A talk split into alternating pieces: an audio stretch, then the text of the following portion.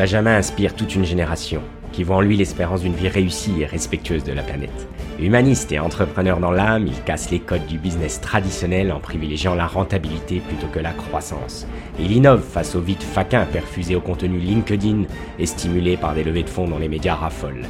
Place à l'autofinancement pour faire grandir plutôt que grossir votre petite entreprise et ainsi vous laisser du temps pour voir grandir vos enfants. En parallèle à son emploi, Benjamin a su tirer parti du web pour développer ses qualités d'artisan et devenir petit à petit indépendant financièrement. Il s'est aligné à ses convictions en produisant sa propre nourriture, il se déplace désormais à vélo et court le marathon en 2h40. Il ouvre ainsi de nouvelles perspectives pour le monde. À travers ce podcast, il répond à vos questions les plus complexes tout en vulgarisant ses expériences d'entrepreneur et d'intrapreneur. Alors rejoignez l'aventure et vous aussi expérimentez une vie plus équilibrée et surtout alignée à vos convictions. Allez, salut à tous, c'est parti. Aujourd'hui, un titre putaclic comme on aime. Comment j'ai payé ma maison avec mon blog. Alors pour ceux qui suivent, dans le podcast pilote, j'ai brièvement parlé de cette aventure de blogueur, créateur de contenu depuis toujours. Je dirais que depuis l'âge de mes 14 ou 16 ans, voilà, un blog euh, qui a eu euh, pour les plus anciens Overblog, ensuite un blog hébergé sur un, site web, de, un forum, on va dire, de passionnés qui proposait de, libérer un peu d'espace sur le serveur euh, pour les, les gens qui veulent aller un peu plus loin que, les topics sur le forum. Ensuite, j'ai acheté mon nom de domaine, j'ai créé ma communauté, etc. Et voilà, donc j'ai vraiment fait ça pour le plaisir, ce qu'on appelle en side project, mais c'est resté avec moi euh, de nombreuses années. Je dirais jusqu'à l'arrivée de mes, mon premier enfant, à peu près. Euh, on va pas forcément trop en parler ici. Euh, je pense qu'il y a des raisons évidentes de temps et de choix. on ne peut pas tout faire. Choisir, c'est renoncer. J'aime bien parler de ces choses-là, moins mais mieux. Euh, libérer un peu de la place dans le sac à dos, euh, parfois ça, ça, a des vertus. Et surtout quand on s'est déjà bien amusé, etc., on a acquis forcément des, une expérience, des compétences, un réseau grâce à ça. Enfin, c'est absolument fabuleux. Je me d'ailleurs, je me définis avant tout comme un créateur de contenu. C'est ce qui est resté, ce qui a traversé les, les multiples expériences, je dirais les dénominateurs communs entre mes expériences euh, telles qu'ils soient, que ce soit dans l'entreprise, dans mon entreprise ou mes, mes entreprises, mes, mes, mes, business, on va dire, ou dans les entreprises euh, dans lesquelles j'ai travaillé, où j'ai été euh, intrapreneur, comme j'aime dire. À chaque fois, la création de contenu, telle qu'elle soit, ça peut être un simple texte dans une newsletter ou, euh, ou même des fois un simple commentaire d'ailleurs sur une plateforme, un réseau social comme Strava, tiens, pour les sportifs. même quand voilà, il m'est arrivé de retranscrire, de faire un petit compte rendu d'une course, d'un marathon sur Strava, c'est impressionnant le nombre de gens qui, euh, qui, interagissent, qui like, etc. Dès que ça sort un peu des, des sentiers battus, dès qu'il y a un peu de vie, et surtout, surtout dès qu'on génère des émotions. Ça, c'est quelque chose que vous entendrez souvent quand on crée du contenu. Il y a des gens, c'est un petit peu comme la photo. Je dirais, euh, il y a des gens qui font des belles photos euh, sur le papier, c'est le cas de le dire, qui sont les photos sont, sont nettes. Vous savez, c'est un peu comme les photos qu'on avait sur les almanachs, là, les, les, comment les, que, que le facteur vous, vous vendait, là, les, les calendriers, voilà. Sur le papier, elles sont belles, mais elles valent pas grand-chose, elles génèrent pas forcément une grosse émotion, enfin, etc., etc. il y a des gens qui vont avoir un style particulier, qui vont arriver à, enclencher des émotions chez vous, c'est assez, euh, assez impressionnant. Donc c'est pareil pour le contenu. Donc on va en parler euh, longuement dans ce chapitre. Il y a énormément de choses. Ça va s'organiser autour de 10 points. Voilà. Euh, le premier point, on va parler du, de l'hébergeur. Je vais essayer d'utiliser toujours la technique de l'entonnoir. C'est ce que j'aime pour euh, ordonner euh, mes pensées et, les, et les, les, partages que je peux faire sur ce, sur ce podcast. Donc, quel CMS et quel hébergeur choisir? Donc, quel site, on va dire, quel logiciel, quelle coquille utiliser pour créer votre blog et l'hébergeur? Vous verrez que j'ai évolué aussi à ces sujets le nom de domaine versus le nom de votre blog, deux choses différentes, pareil, euh, l'importance de, le souligner. La bonne fréquence de publication. Vous allez voir, je me positionne euh, souvent euh, un, peu, différemment que ce qu'on peut entendre. Donc c'est ça qui est intéressant, c'est de vous partager en toute honnêteté mon expérience, factuellement. Après, libre à chacun de tester, etc., de faire sa propre expérience. Le point numéro 4, les différents moyens de monétiser, notamment dans l'ordre. Qu'est-ce qu'on fait au début, qu'est-ce qu'on fait quand on fait plus de visites? Et qu'est-ce qu'on fait quand on devient très gros? Euh, sur un marché tel qu'il soit. Ensuite, j'ai point numéro 5, mettre les annonceurs au diapason. Vous allez voir, une fois que vous, vous commencez à brasser un peu de, visites, euh, bah, vous avez toute l'attitude de contacter votre annonceur et de décider un peu plus des règles, on va dire. Ensuite, le bon SEO, donc le bon référencement, point numéro 6. Le point numéro 7, les plus beaux coups que j'ai pu faire, j'en ai gardé quelques-uns, bien entendu, il y en a plein dont je suis fier, mais il y en a quelques-uns qui sont quand même carrément croustillants. Ensuite, euh, ce que j'avais compris par rapport aux concurrents, ce qui m'a permis, je pense, de faire la différence très clairement par rapport à d'autres. Euh, voilà, sans prétention, pareil, factuellement, je vous donnerai des, chiffres. Point numéro 9, les défaites et les leviers que je n'ai pas exploités pour transformer l'essai. Donc ça, c'est important aussi de parler de ces défaites. Voilà, pour éviter que vous, vous reproduisiez potentiellement ces petites erreurs. Si comptez que que ce soit des erreurs, hein, ça peut être aussi des choix, vous verrez, de, ne pas avoir développé certaines choses. Et ensuite, pour terminer, ça aurait pu faire d'ailleurs l'objet d'un épisode à part entière, les conseils, tous les petits conseils que je vais vous donner pour euh, vous donner euh, la balle. Et pourquoi pas vous aussi vous amuser euh, dans, un, blog, dans la chouette aventure qui est un blog. Alors il y en a, ça, va se passer sur YouTube, ça va être un vlog, il y en a, c'est justement peut-être leur podcast. Maintenant, c'est beaucoup sur les réseaux sociaux. Le blogging n'est pas mort, selon moi, sans hésiter. Enfin, franchement, je pense que c'est même une erreur de penser que le blogging est mort. Euh, ça me fait d'ailleurs penser un petit peu, vous savez, à, la, ce qu'on appelle le mailing adressé, dont on n'entend plus parler, donc c'est-à-dire le courrier papier que vous recevez dans votre boîte aux lettres à, votre nom. Euh, je suis sûr qu'il y en a certains, il va, leur falloir, il va leur falloir quelques secondes pour se rappeler de ce que c'était, tellement on en a plus. Donc aujourd'hui, la pub non adressée, ça on n'en veut pas, c'est pas, c'est pas éco-friendly, c'est, de la masse, enfin c'est l'opposé de ce que, de ce que je de ce que je conseille, de ce que je veux, avec les stop pubs, etc. De toute façon, le, papier coûte de plus en plus cher. Il n'y a rien qui va dans la direction de cette communication euh, qu'on ne souhaite pas, je pense. Euh, après, hein, tout ce qui est digital qu'on connaît, hein, l'acquisition digitale, et euh, par contre, la publicité adressée avec votre nom dessus, elle est peu coûteuse par rapport à les, elle est très héroïste en fait. On pourra en parler dans d'autres euh, dans d'autres épisodes. Vous me dites toujours pareil ce qui vous intéresse. Posez d'ailleurs vos questions. C'est l'intérêt de ce blog. C'est bien les questions que vous me posez qui me qui, qui, m'inspirent, que je, je, trie et que je traite. Et quand je suis très bien inspiré, je me lance et c'est parti. Donc, euh, donc voilà, euh, parlons justement des news, puisque j'ai hésité sur le, le, cet épisode. Euh, ces derniers jours, là, on est en début d'année, donc 2024, euh, j'étais un peu sur l'analyse euh, des chiffres du compte d'exploitation, etc., de l'une de mes, de mes entreprises. Et j'étais surpris et déçu par les frais que continue de me prendre PayPal sur les paiements. Ça, c'est. alors, c'est pas de la naïveté parce que je les connaissais. Donc, pour ceux qui connaissent PayPal, c'est 3%. C'est-à-dire qu'à chaque fois que vous êtes payé, vous prenez 100 euros. Euh, un panier moyen, on va dire de 100 euros, et ben PayPal vous prend 3%, 3 euros. Donc c'est comme toujours, au début on est content d'avoir PayPal et je les ai défendus. Je les défends encore partiellement parce qu'ils permettent à plein de e-commerçants de se lancer sans installer un module de paiement par carte bancaire que votre banque va vous donner, qui est un peu contraignant à lancer, je vous l'accorde, mais ça se développe quand même de plus en plus. Maintenant on a Stripe qui est quand même connu là-dessus et qui est beaucoup plus intéressant. Donc c'est un vrai sujet, je ne vais pas trop vous en dire parce que je pense que je vais en faire un épisode, vous me direz ce que vous en pensez. Mais en fait, c'est, j'ai été, on a été démarché euh, il y a quelques temps euh, pour euh, le plugin, qu'il fallait changer de plugin, etc. J'en ai parlé, c'est marrant, un ou deux amis également entrepreneurs e-commerce. Ils me disaient que c'était exactement pareil cet été. vous savez, on est un peu bougon quand on se fait des marchés comme ça, que ça vient, l'appel vient d'Irlande, etc. Et puis des fois, ben, on attend un petit peu, puis en fait, on, on, se rend compte que ça peut être pas mal. donc du coup, on écoute. On met en application, c'est ce que j'ai fait. Il y a eu deux, trois frictions. Euh, et, je l'ai fait, et en fait, je me rends compte que c'est entre guillemets un attrape-nigo, donc il n'y a rien de bien méchant. Mais de toute façon, encore une fois, euh, quand c'est gratuit, c'est vous le produit. Donc si l'entreprise en face paye de l'argent, euh, enfin paye des, bonhommes, des gens qui vont passer du temps à faire du, du calling, à vous appeler, etc., c'est qu'ils attendent un retour sur investissement sur cet appel. Donc si c'est 100% gagnant pour vous, c'est pas forcément Enfin, si c'est euh, voilà, si c'est gagnant de leur côté, en tout cas, c'est pas forcément 100% gagnant chez vous. Donc oui, vous pouvez gagner, ça dépend du prisme.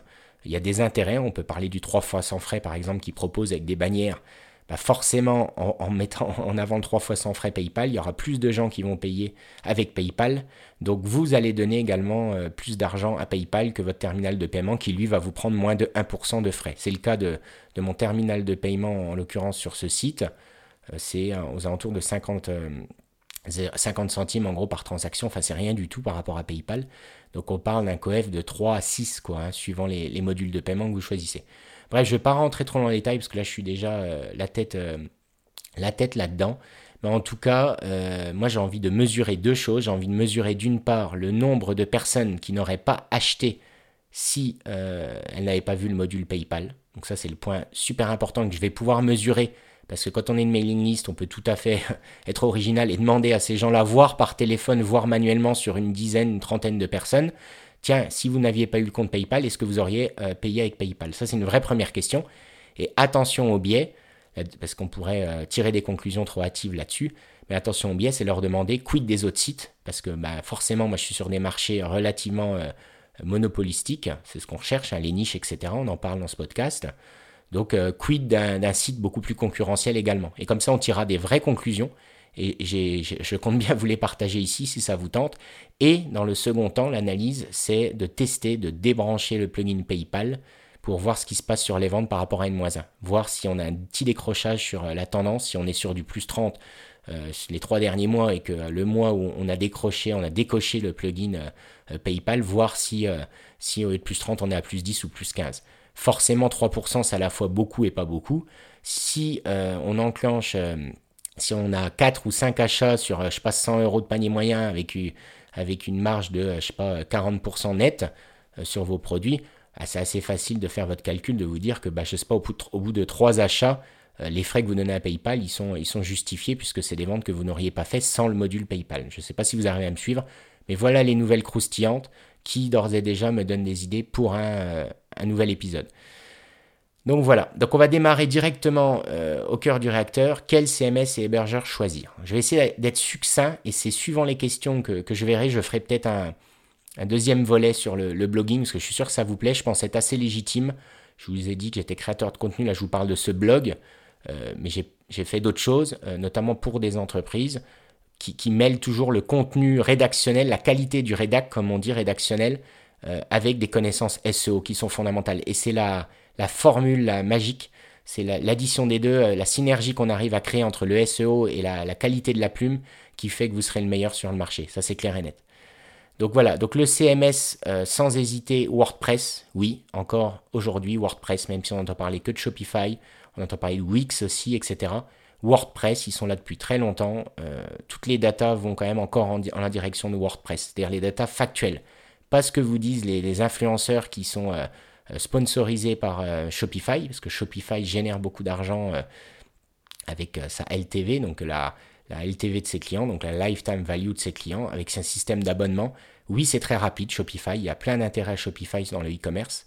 Mais sur le, quand on a besoin de référencement, de contenu, de pérennité dans, son contenu, je pense que WordPress, ça reste la référence. Donc voilà, premier point. Euh, l'hébergeur, c'est là où, j'attire votre attention parce que pendant très très très longtemps, j'ai travaillé avec, euh, euh, j'ai perdu le nom, OVH, voilà, tout simplement. Pourtant, j'en ai passé du temps sur leur site. Alors c'est pareil, je me fie jamais que à mon instinct, j'essaye de pas tirer des conclusions hâtives d'une friction telle qu'elle soit, du, fait que je sais pas, j'ai une difficulté, etc. Je demande toujours à des experts autour de moi. Euh, je profite toujours pareil de la communauté et du réseau pour, euh, confirmer ou pas mais, ce que j'ai constaté. Et, force est de constater quand même que OVH est de plus en plus compliqué. Comme beaucoup de sites, ils, ont grossi, peut-être un peu vite, je sais pas mais la fiabilité, la stabilité des, services qu'ils proposent devient de moins en moins compétitive et de moins en moins intéressante par, rapport à d'autres acteurs. Pareil, je ne peux pas rentrer dans le détail, si ça vous plaît, je pourrais vous faire euh, même une intervention euh, d'un spécialiste là-dedans, qui m'a déjà aidé d'ailleurs euh, dans, ce qu'on appelle le growth, donc la, croissance passe également souvent par l'optimisation d'images, par, je pense à Imagify pour l'optimisation des images, ou, ou le, le comment tout, ce, qui, ce qui peut permettre de faire accélérer votre site pour que le référencement se fasse mieux, que Google apprécie mieux euh, l'expérience de vos utilisateurs sur votre site. Mais euh, voilà, euh, factuellement, une fois de plus, même en ayant tout optimisé, j'avais encore des lenteurs sur le site. Et j'ai vu un vrai gros changement le jour où je suis passé chez Switch. Donc ça faisait plusieurs personnes experts qui me parlaient de cette petite entreprise française dans le sud-ouest, il me semble. donc pareil, moi les planètes elles s'alignent à partir du moment que j'ai deux ou trois euh, personnes en qui j'ai confiance, pas forcément des influenceurs, enfin en tout cas ils le sont avec moi. Euh, je me fais mon avis et ensuite j'actionne. Et donc je suis passé chez O de Switch et c'est le jour et la nuit à tous les niveaux pour l'instant. Rapidité, c'est avant tout ce que je recherchais. Stabilité, parce que vous êtes sur des serveurs en général partagés quand vous avez des petites structures. Mais du coup, le partager, ça peut être bien et pas bien. Quand c'est trop partagé, que c'est trop instable, vous en payez forcément les frais. et Google n'aime pas, etc. Donc voilà, O2 Switch pour l'instant, c'est tip top. Donc voilà, WordPress, O2 Switch si vous démarrez pour le point numéro 1. Point numéro 2, quel nom de domaine et nom de blog? Donc ça, c'est quelque chose, pareil, on a tendance à donner encore trop d'importance, c'était vrai à l'époque, mais ça l'est beaucoup moins, voire plus du tout, selon les experts SEO, de, euh, de choisir une URL, donc un nom de domaine, euh, en lien avec, euh, enfin en lien direct, termes sémantiques, etc., à votre marché. Je m'explique. Si vous vendez, je sais pas, des chaussettes, il y a une grosse concurrence, machin, vous arrivez à voir que l'URL, je sais pas, chaussettes de France, elle est disponible hop, vous pourriez dire, mais ça va être super, les gens quand ils vont taper euh, chaussettes made in France, je vais tomber déjà, d'ores et déjà premier. Alors c'était le cas avant. Euh, selon moi, c'est encore un peu valable. Euh, les experts SEO vous disent que plus du tout. Donc pareil, n'hésitez pas à me faire vos retours à vous. je pense que quand le, nom de domaine colle vraiment à votre marque, à ce que vous voulez partager comme philosophie, ça peut être quand même intéressant. J'ai envie de dire, il n'y a, y a aucun intérêt à ne pas le faire. Voyez-le comme ça. Donc je pense que ça reste une bonne démarche. Donc d'avoir le même nom de domaine que le nom de blog, quand c'est possible, c'est top. Mais ne, réfléchissez pas trop, ne tombez pas dans un nom de domaine trop bebe, trop bateau, pas assez clivant, etc. Euh, soyez plutôt original, parfois avec des noms. Pensez plutôt à marque, branding. Pensez à un nom euh, qui va être facile à retenir, qui va être potentiellement euh, facilement utilisable dans un autre pays. Enfin, vous voyez, pensez plutôt comme ça, comme une marque de, de fringues et pas comme, euh, euh, le prisme d'un expert euh, référencement. Donc ça c'est le premier point, c'est en gros pas hésiter à trouver une URL complètement différente de votre nom de, blog s'il le faut. Le nom de blog, vous verrez que c'est ce, ce que retiennent les gens. Ça c'est des questions que je me posais. souvent, on se demande si les gens tapent l'URL donc dans la requête Google pour vous trouver, c'est-à-dire l'intention est de vous trouver parce qu'ils ont entendu parler de vous par exemple. Est-ce qu'ils tapent le nom de l'URL ou le nom de votre blog. Le nom de votre blog, en général, il est écrit en haut sur la bannière, il est écrit sur les réseaux. Enfin voilà, c'est votre nom à vous, quoi. Et donc, euh, je dirais que 95% des requêtes, euh, comment on appelle ça, de marque, quoi, de ce que recherchent les gens pour vous trouver, c'est votre nom de site, votre nom de blog et pas votre URL. Moi, j'ai fait des sites où les URL étaient entre guillemets euh, moches, pas belles, enfin peu retenables. Et bien, 95% des gens tapaient le nom de la marque ou le nom du blog pour nous trouver. Donc ça, c'est super important. Il faut savoir également que tout ce qui est publicité, si vous souhaitez passer par la pub plus tard, vous pouvez en plus renommer le nom de votre URL pour qu'elle soit plus sexy. Euh, au lieu d'avoir un grand nom de domaine euh, longuet, euh, peu sexy dans une publication, vous pouvez tout à fait mettre une URL beaucoup plus courte. Autre possibilité, vous pouvez acheter une URL, ça coûte rien du tout, acheter une URL qui redirige sans parler de référencement, hein. juste acheter l'URL parce que vous estimez qu'elle est sympa, qu'elle ressemble, vous pouvez aussi l'acheter. Enfin, vous pouvez vous amuser avec vos URL. C'est qu'un outil, voilà. Et un outil qui a de moins en moins d'importance aux yeux du référencement. Donc, globalement, qui a de moins en moins d'importance pour vous. Donc, c'est vraiment le deuxième sujet. Euh, et le deuxième conseil, c'est que vous pouvez complètement dissocier le nom de votre blog, qui lui doit être puissant, impactant, euh, et le nom de domaine. Point numéro 3, la bonne fréquentation de publication. Alors ça, c'est la question qui me revient le plus dans les formations, interventions que je peux faire, euh, que ce soit moi en indépendant ou pour des entreprises. Euh, c'est euh, combien, tous les combien il faut publier, tous les combien il faut publier, etc. C'est un truc de fou. Le temps, l'encre qu'on passe sur des sujets qui n'ont pas tant d'importance. Ça, ça m'a impressionné. C'est pareil dans tout. Je ferai souvent la comparaison au sport, au running. L'encre le, qui est coulée sur euh, la bonne chaussure à acheter.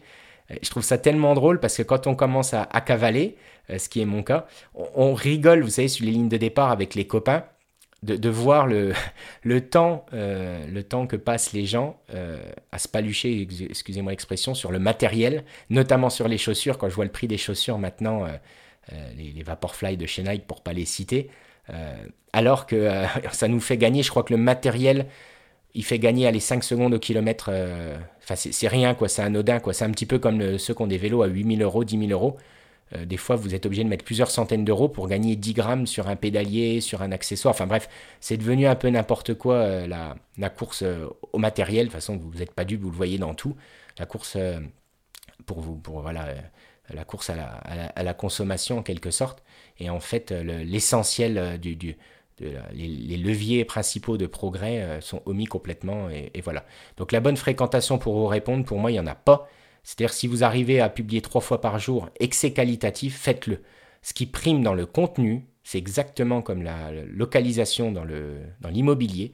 On dit toujours qu'il y a trois priorités dans l'immobilier. C'est en premier, il y a localisation, en deux, la localisation, et en trois, la localisation. Eh bien, le contenu, j'adore le résumer de cette manière. Le plus important, c'est la qualité du contenu. Ensuite, c'est la qualité. Et en trois, la qualité. Qu'importe que vous publiez une fois par semaine, trois fois par semaine ou cinq fois par jour, ça n'a pas d'importance. Vaut mieux publier une fois par semaine, d'accord, de la qualité, que trois fois par jour de la mauvaise qualité. Voilà, c'est si simple que ça.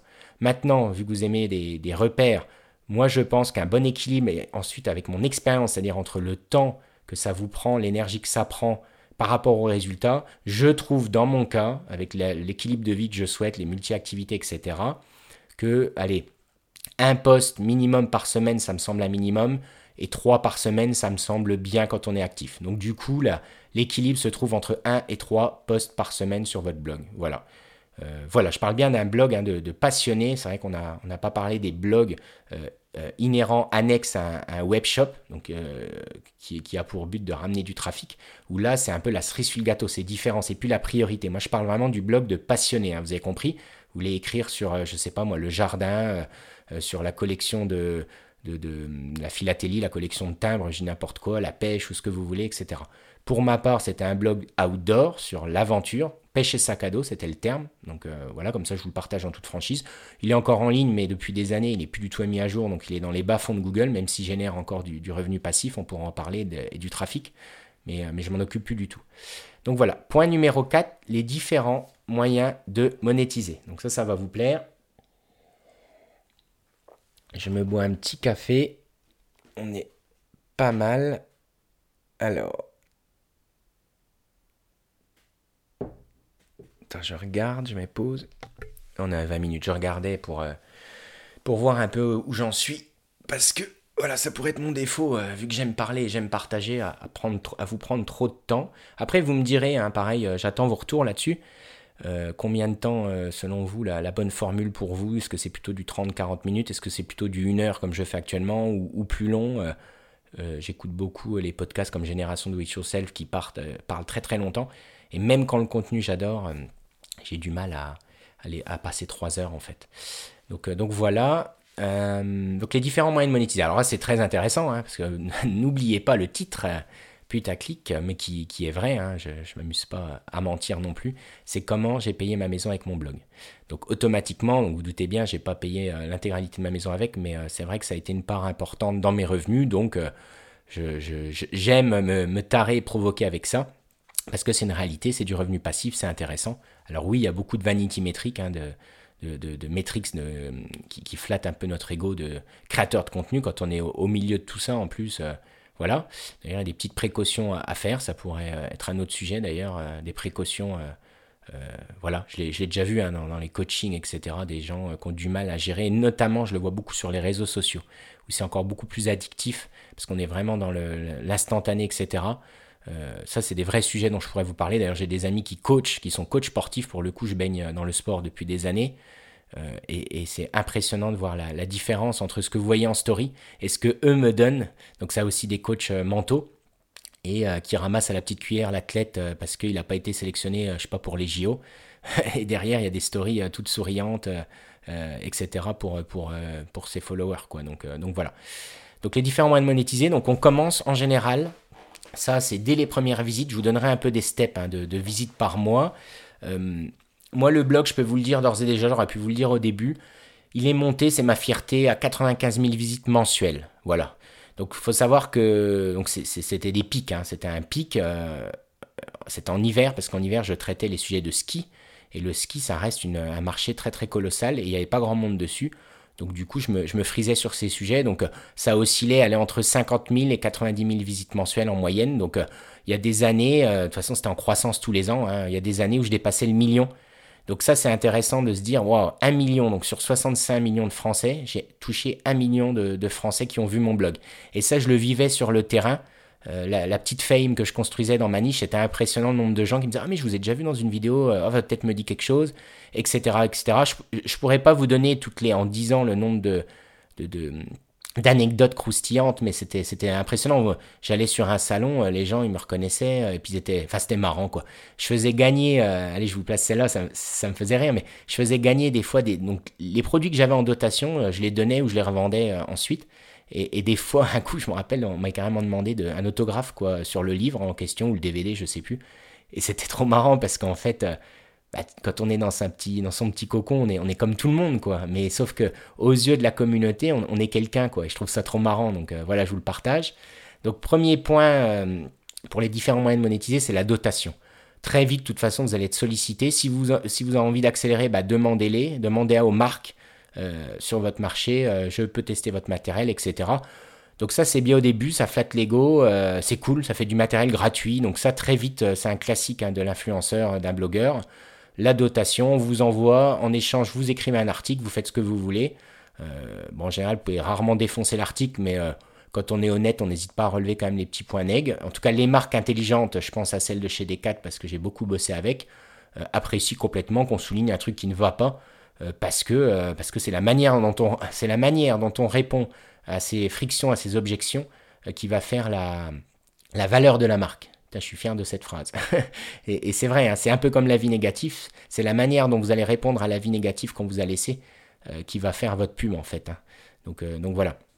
Ensuite, le point numéro 2, donc euh, la dotation, je dirais que c'est aller jusque entre 0 et les 10 000, visites mensuelles à peu près. Allez, 5 à 10 000 visites mensuelles, comme ça vous avez une idée. Ensuite, point numéro 2, quasiment en parallèle ou dans la continuité, c'est l'affiliation.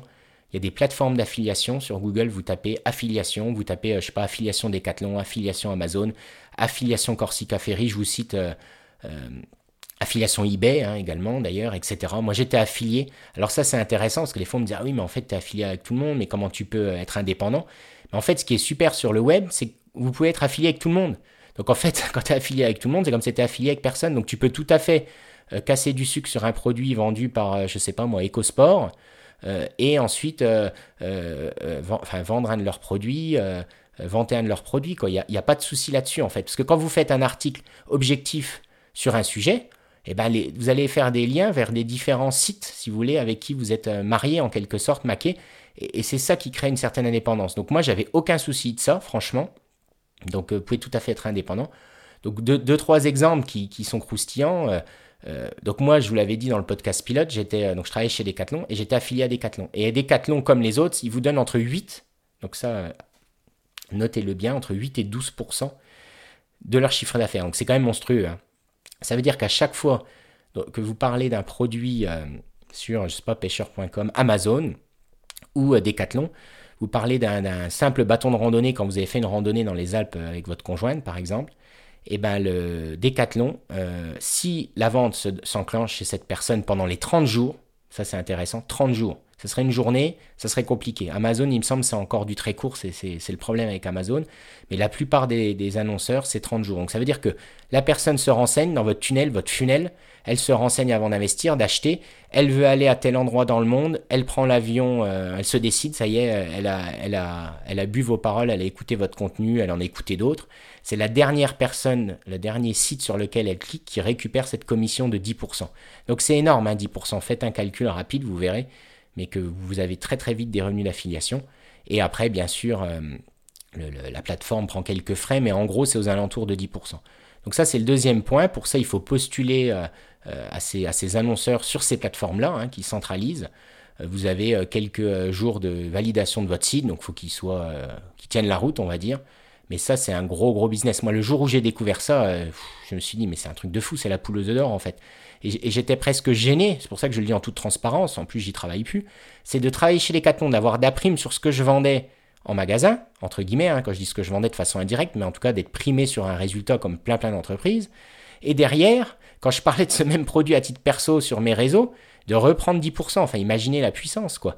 Donc euh, voilà, moi j'ai des sites, c'était tellement énorme que, parce que au début c'est souvent un avoir euh, qu'on vous fait, vous savez, euh, quand vous, vous n'êtes pas sur une plateforme, vous faites du direct, vous êtes petit, c'est souvent, un, on dit, un avoir qu'on fait sur le site euh, pour vous permettre d'acheter du matériel. Ça évite en plus fiscalement de devoir faire une facture, etc. On pourra en reparler.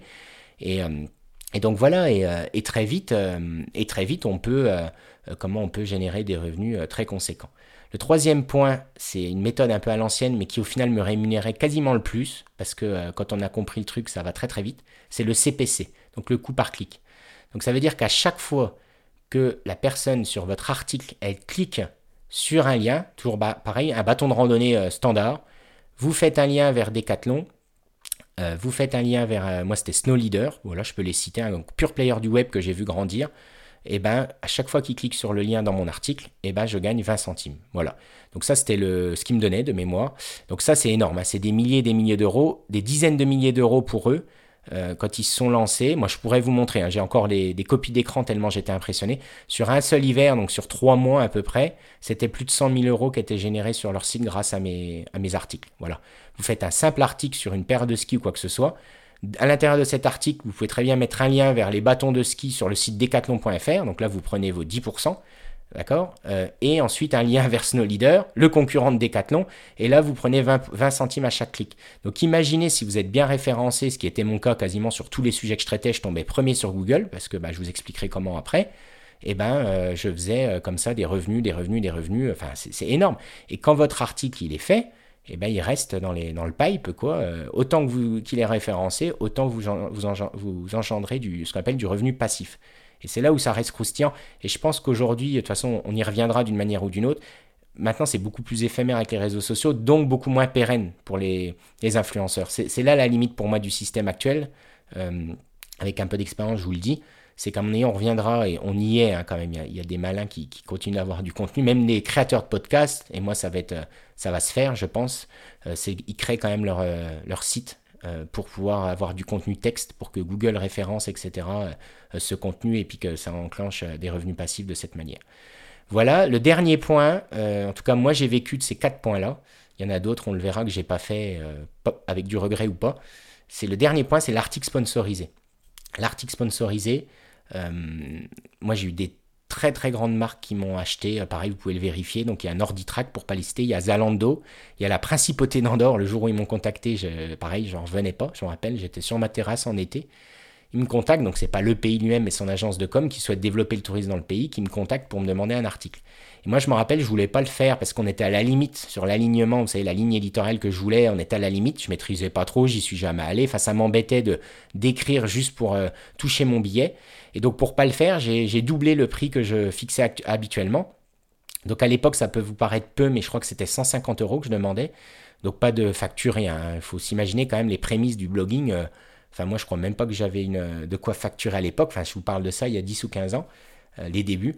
Donc euh, voilà, euh, et, donc j'avais doublé, ils, avaient accepté quand même. Et aujourd'hui, où maintenant je vois la valeur que ça, un article comme celui-ci, eh ben, j'aurais pu le vendre entre, avec les visites que je faisais, entre 800 et 1500 euros. Donc vous voyez, à l'époque, en fait, pas étonnant que tous les pure players, les DNVB, donc les, pure players du web, hein, ceux qui, ont un site vraiment online uniquement, pas étonnant que qu'ils me contactaient quoi. Et d'ailleurs, je ne comprenais pas à l'époque comment ils me retrouvaient, mais en fait, j'étais tellement bien ranké euh, ranké donc, euh, dans les algorithmes et tout ça, qu'il y a des les robots, SEMrush pour pas les citer, euh, bah, détectaient qu'il fallait avoir un article chez moi, en fait, hein, sur mon, mon, propre blog. Donc, alors là, ça va très vite parce qu'article sponsorisé, comme je vous l'ai dit, 150 euros. Donc on peut imaginer par rapport au pouvoir d'achat peut-être quelque chose à 250 euros aujourd'hui. Et eh ben, bah, ça va très vite quoi. Hein. c'est donc un article sponsorisé dans l'attente du client. Je vous le dis, le cahier des charges, pareil, quelque chose que qu'on ne voit pas toujours. C'est en général minimum 300 mots. Voilà, minimum, c'est ce qui est demandé. Avec un backlink, donc un lien dans cet article vers le client en l'occurrence, donc Zalando, euh, sur un ancrage précis. Ça veut dire qu'il faut que le, les mots qui soient cliquables, ça soit des mots très précis. Et ça, c'est une logique de ce qu'on appelle de netlinking ou de, euh, de, de, link building, donc de construction de, maillage de liens sur le web. Euh, on, en parlera dans le SEO ou dans d'autres dans d'autres épisodes si vous le souhaitez. C'est un pilier du référencement pour avoir de la notoriété sur son, site web, donc euh, pour que Zalando soit encore plus connu euh, aux yeux de Google, il faut que Zalando aille mettre des liens qui pointent vers son site à droite, à gauche. Donc les, les connaisseurs SEO, ils vont trouver ça euh, tarte à la crème, mais pour les non-connaisseurs, et je suis sûr qu'il y en a, sachez-le.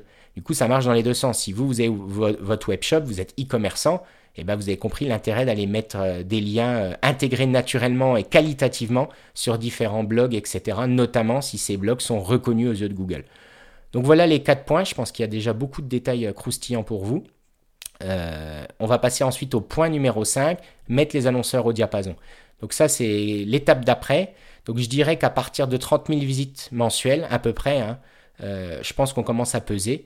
Moi, je vais être franc. Comment je l'ai découvert, ça Je ne l'ai pas découvert avec les visites parce que personne ne m'avait dit qu'au-delà de 30 000, on commençait à peser. J'ai découvert en demandant à mes annonceurs, quand, quand je leur demandais par mail ou par téléphone, quand on commence à les avoir au téléphone, c'est bon signe. Je prends l'exemple de Snow Leader, donc c'était Julien Audigier, je crois, de mémoire, pour ne pas le citer.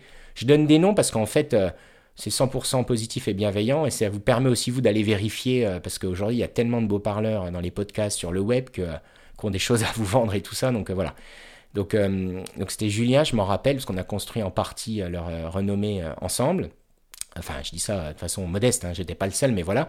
Et quand je lui demandais, je lui dis, mais tiens, ce que je vous rapporte concrètement par rapport à d'autres, c'est comment je me situe, donne-moi de la data pour que je me rende compte.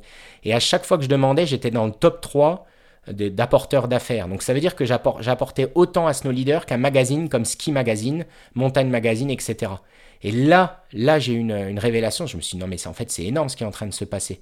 C'est énorme. En plus, j'avais un ami qui était euh, Denis Fortuné, je le cite aussi, euh, s'il m'écoute, euh, qui était chef pub, donc responsable de, la pub pour les éditions Niveal. Donc, c'est les magazines que vous connaissez, Ski Mag, Montagne Mag, etc., Grimper, etc.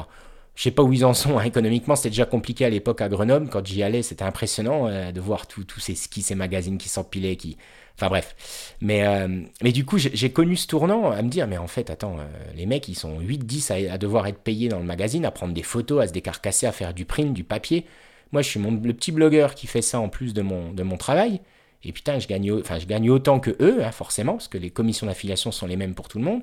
Et surtout, j'apporte euh, des dizaines de milliers d'euros à, mes annonceurs. Mais il y a quelque chose à faire. Donc, donc c'est comme ça que j'ai continué, que j'ai construit comme ça un petit empire, aussi modeste soit-il, parce qu'on ne vend pas un produit en tant que tel. Hein, vous le verrez, euh, je vous le dirai. Il ne faut pas le faire pour vendre et gagner sa vie. Il faut le faire par passion. C'est pour ça que j'ai gagné de l'argent, parce que je le faisais par passion. Donc voilà. Donc mettre les annonceurs au diapason, moi je vous donne un ou deux exemples. Euh, c'est une façon un peu de commencer à imposer sa loi. Donc ça, faut, faut pas le faire pour faire le fanfaron, faut le faire euh, parce que ça a fait sens.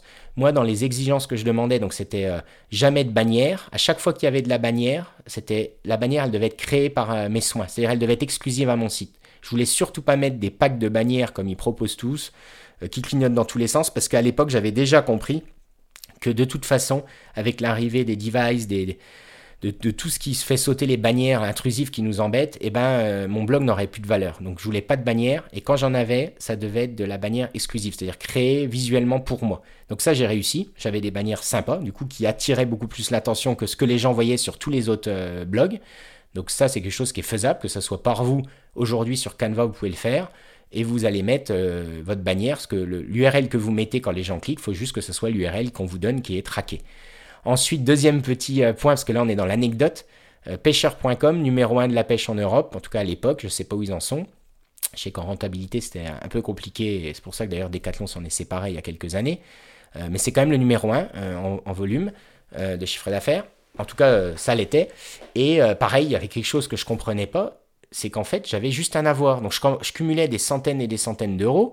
J'arrivais pas à les dépenser parce que de toute façon, avec les dotations, j'avais tout ce qu'il fallait, euh, pas de besoin. Et puis moi, je suis pas dans une logique trop consumériste.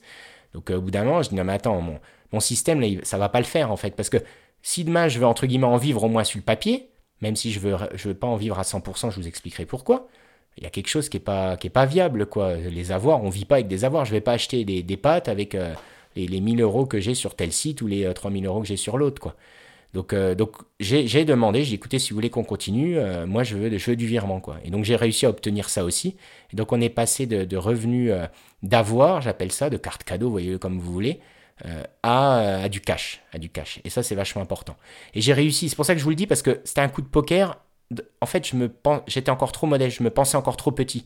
Même si les annonceurs me disaient, euh, et d'ailleurs pêcheur.com c'était le cas, j'étais encore aussi là dans le top 3 des, apporteurs d'affaires. On va dire que tu as les, les 2-3 très gros magazines et très gros sites, et ensuite tous les petits blogueurs euh, qui mangent les miettes de pain dans l'idée. Et là, j'arrivais euh, des miettes de pain à, la cour des grands, quoi. Hein. donc, et donc c'est passé aussi. Donc là, j'ai commencé à faire mon, mon cash, etc.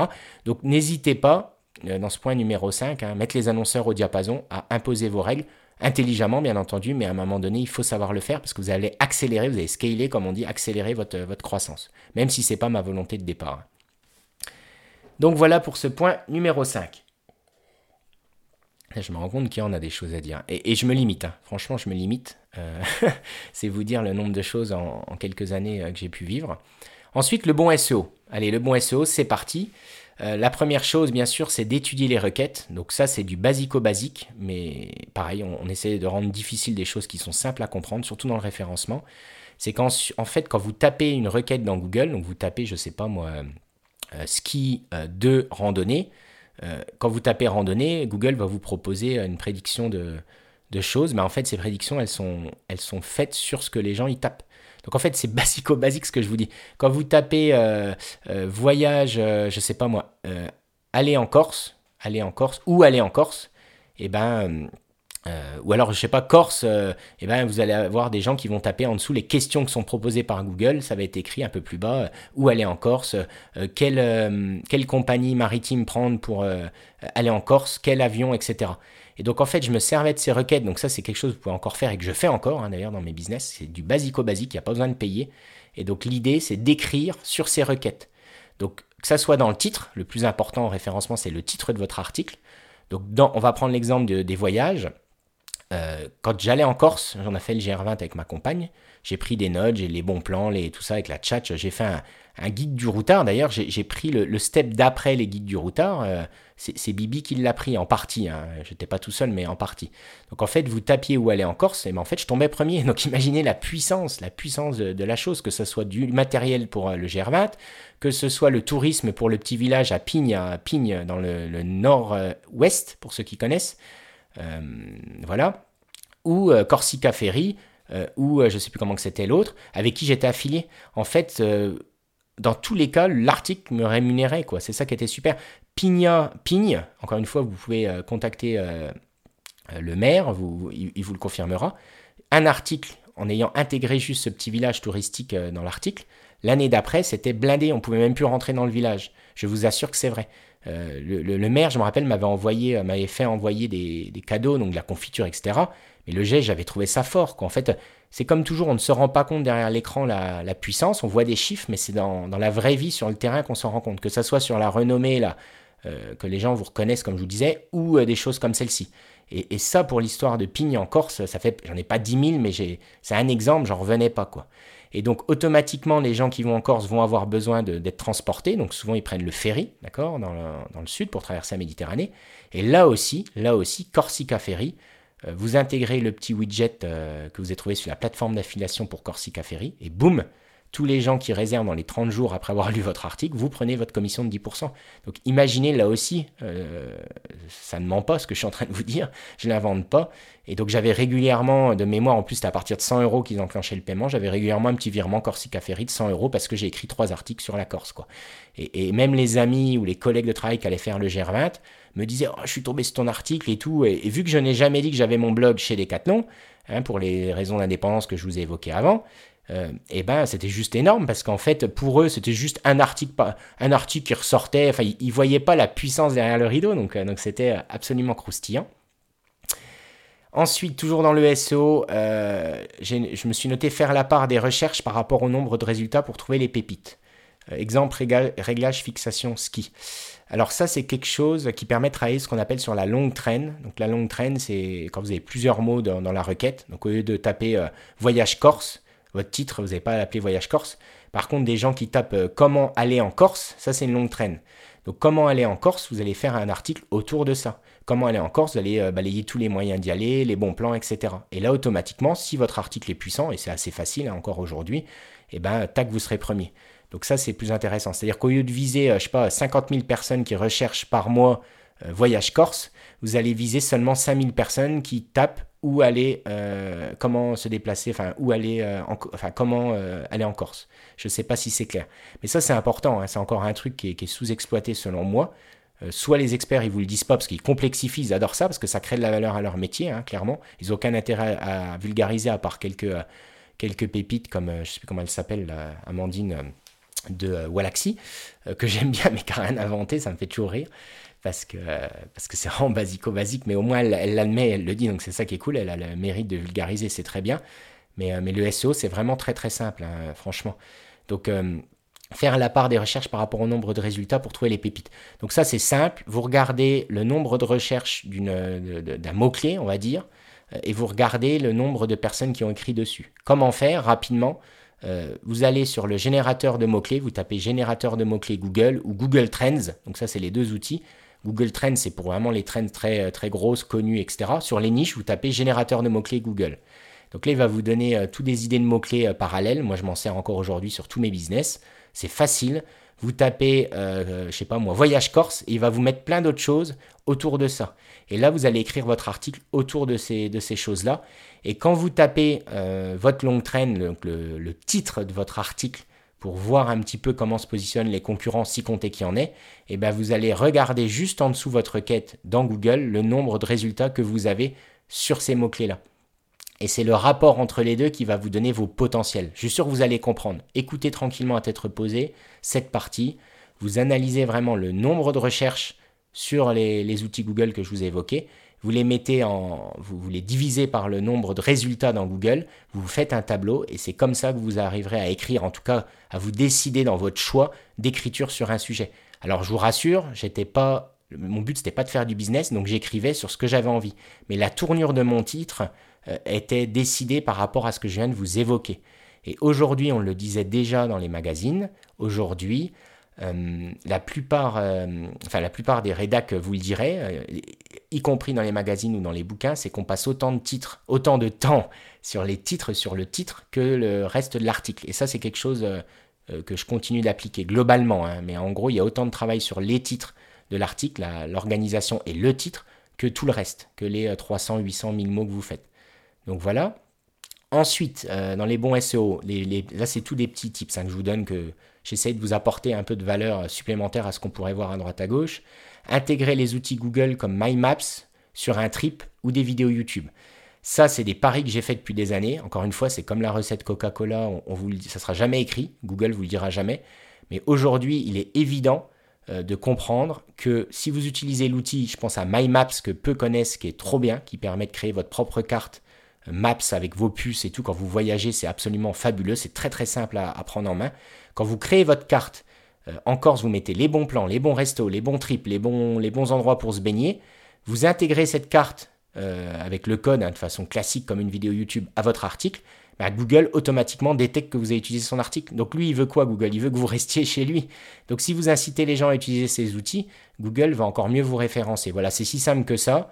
Euh, c'est pareil avec YouTube. Quand vous créez une petite vidéo YouTube, vous l'hébergez sur YouTube, vous intégrez le code dans votre article, boum, un point supplémentaire, etc. etc. Donc pensez-y parce que des, outils Google, il y en a plein. Euh, et euh, profitez-en parce qu'il y en a plein qui sont pratiques et qui sont sous-exploités. C'est pareil avec Google My Business pour les e-commerçants, qui est encore à mon sens sous-exploité. je vous invite à creuser et qui est fondamental dans le référencement. C'est prouvé, les experts le savent encore une fois, mais se cache de vous le dire. Dernière chose, euh, dans les gros piliers, générer des backlinks avec des interviews. Et j'ai noté voler la fame. Alors ça c'est honnête de ma part, mais euh, s'il y a des amis qui ont été interviewés, ils vont rigoler. Mais aujourd'hui, quand vous êtes débutant, j'aurais pu le placer en premier sur un blog, une création de contenu. Une des premières choses que je vous conseille de faire, c'est d'aller interviewer des gens qui ont déjà de l'influence en fait. Parce qu'aujourd'hui, à part des stars, il n'y a pas grand monde qui va euh, rechigner à se faire interviewer. Parce que quand vous interviewez quelqu'un, vous flattez son ego, donc la personne en général, elle est contente. Si en plus vous êtes qualitatif dans vos questions, dans votre contenu, dans vos vidéos, dans votre vidéo, etc., eh ben la personne, elle va être contente d'avoir euh, une belle interview explicative de lui. Vous comprenez ce que je veux dire? Donc ça, c'est très important. Donc moi, ce que je faisais, j'interviewais euh, de façon périodique une fois par mois une personne. Euh, en plus, en termes de rédac, c'est elle qui fait le boulot à votre place, petite parenthèse, parce que l'interview, contrairement à une vidéo, bah, c'est facile de la faire par mail à distance. Donc vous mettez vos questions, il faut qu'elles soient très très pertinentes, d'accord? La personne y répond, vous écrit le texte, et toutes les personnes on va dire qu'ils ne sont pas des stars mais des micro-influenceurs, voilà, et eh ben, euh, eh ben seront ravis de voir votre interview. Et qu'est-ce qu'elles vont faire? Qu'est-ce qu'on est, qu'est-ce fait quand on est ravi de, s'entendre euh, dans un podcast ou dans une émission radio ou à la télé? Qu'est-ce qu'on fait? On partage, on partage à sa propre communauté. Donc en fait, la personne que vous interviewez va faire votre travail de backlink. Vous savez, le fameux backlink dont les entreprises euh, que paye très cher. Hein. Un backlink, c'est, je sais pas, de nos jours entre 300 et puis ça peut monter à 2500 euros sur des sites, je sais pas, comme le Figaro, etc. Donc vous imaginez. Donc demain, avoir des backlinks gratuits des personnes que vous interviewez qu'elles vont mettre sur leur site, y compris sur les réseaux sociaux, au-delà même du référencement, ça vous fait une visibilité qui est exceptionnelle. J'appelle ça voler la fame. Désolé, mais, voilà, je vous le dis comme je le dirais à un ami, vous volez la fame, donc l'influence de ces personnes. Et ça, c'est un gros, gros, gros accélérateur. Hein. Ça, c'est clair et net. Et, je vous conseille encore aujourd'hui de le faire. Il y, en a, il y en a qui ont très bien compris le truc. Alors, ils le font sur YouTube essentiellement. Le problème de YouTube, c'est que c'est chronophage. Hein. C'est que dès qu'on est dans du contenu vidéo, on le sait, il faut un certain niveau. Donc, il faut soit du financement, il faut soit tout ça. Mais dans le contenu texte, euh, c'est encore, entre guillemets, méconnu. Ou je pense que ça n'a pas été assez exploité, en tout cas, à mon avis. Voilà. Donc, voilà pour le point numéro 6. Ensuite, on a le point numéro 7. Euh, on est à combien là? On est déjà à 50 minutes. Hein. Les plus beaucoup. Bon, si on dépasse un peu, vous m'en voudrez pas. Il y a tellement de choses et je vous assure, j'ai condensé. Il y a encore plein d'autres euh, anecdotes. Les plus beaucoup de mon blog, je vais essayer de vous en donner un ou deux. Euh, donc, c'est pas les plus beaucoup, c'est quelques beaucoup. Euh, alors, le premier, il est rigolo parce que j'en ai parlé au, podcast pilote, c'est Je suis touriste et je skie en Wedze. Donc, quand vous tapiez Wedze, pourquoi c'est une réussite? C'est quand vous tapiez Wedze. Hein. donc, Wedze, c'est la marque de ski de Decathlon, donc mass market par excellence. Euh, c'est, euh, enfin, je sais pas, moi, c'est devenu. Enfin, les gens, les gens c'est marrant, n'ont pas conscience. C'est comme Quechua, vous savez, Quechua, ou les gens qui savent même pas le prononcer. En fait, tout le monde a une polaire Quechua à la maison, même les mecs. les plus classes, ils ont une polaire quechua au moins pour aller dans le jardin ou, ou je sais pas, sortir le chien.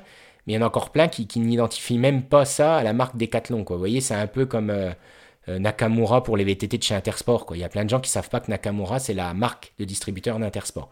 Donc bref, Wedze, euh, si vous le voyez, vous allez tilter, mais Wedze, c'est plusieurs milliards hein, de mémoire dans le monde.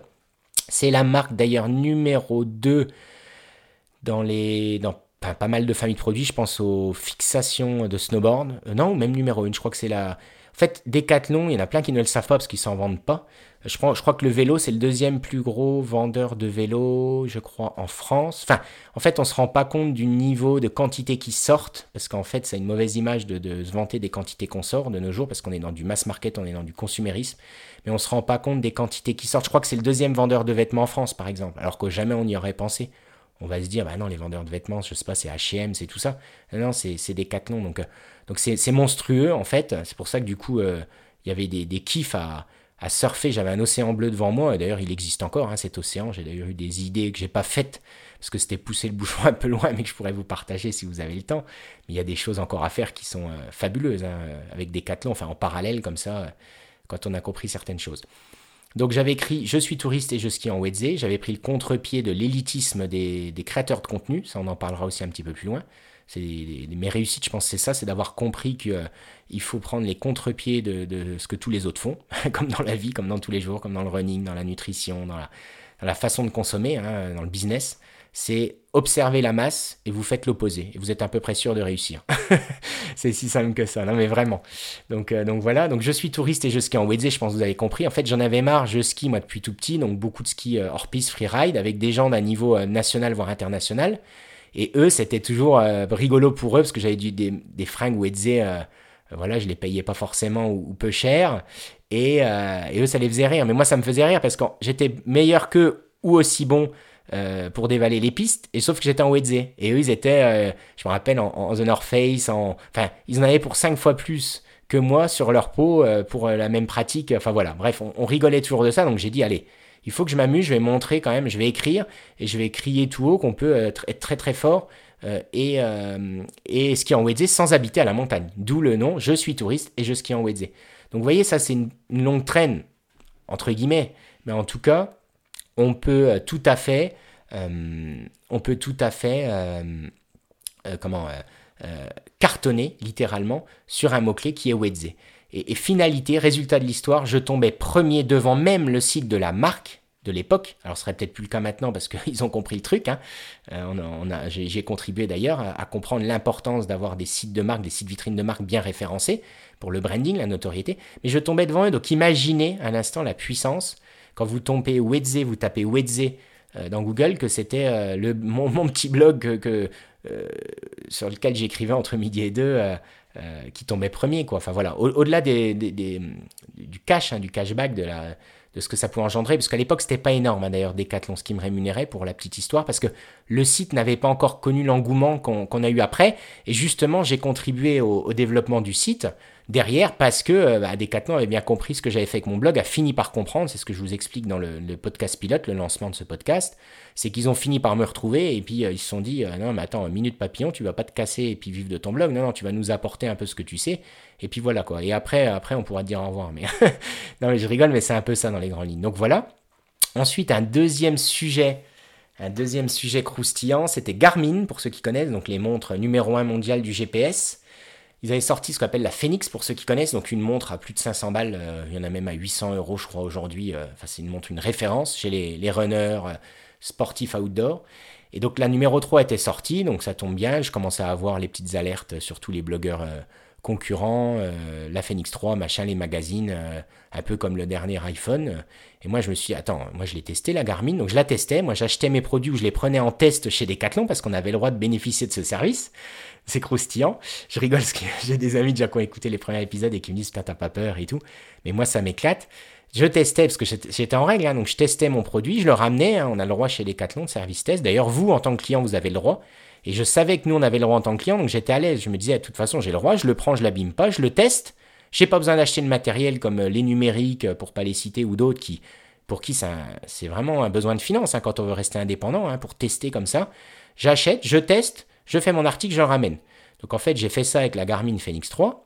Et moi, j'étais déçu, quoi. Je me dis, attends, c'est pas du tout ce que je vois. Le GPS, c'est pas fiable, ça, c'est pas abouti. Enfin, j'ai toujours été critique, mais moi, dans ma pratique, ça me convenait pas. Je me suis dit, attends, ils vendent tous le truc, euh, c'est quoi cette arnaque, quoi? Donc moi, je me suis dit, bah, tu sais quoi, tu vas t'éclater, tu vas surfer sur la vague, tu vas mettre Garmin euh, Phoenix 3, 10 euh, raisons de ne pas l'acheter. Et ben voilà. Donc ça, je l'ai fait.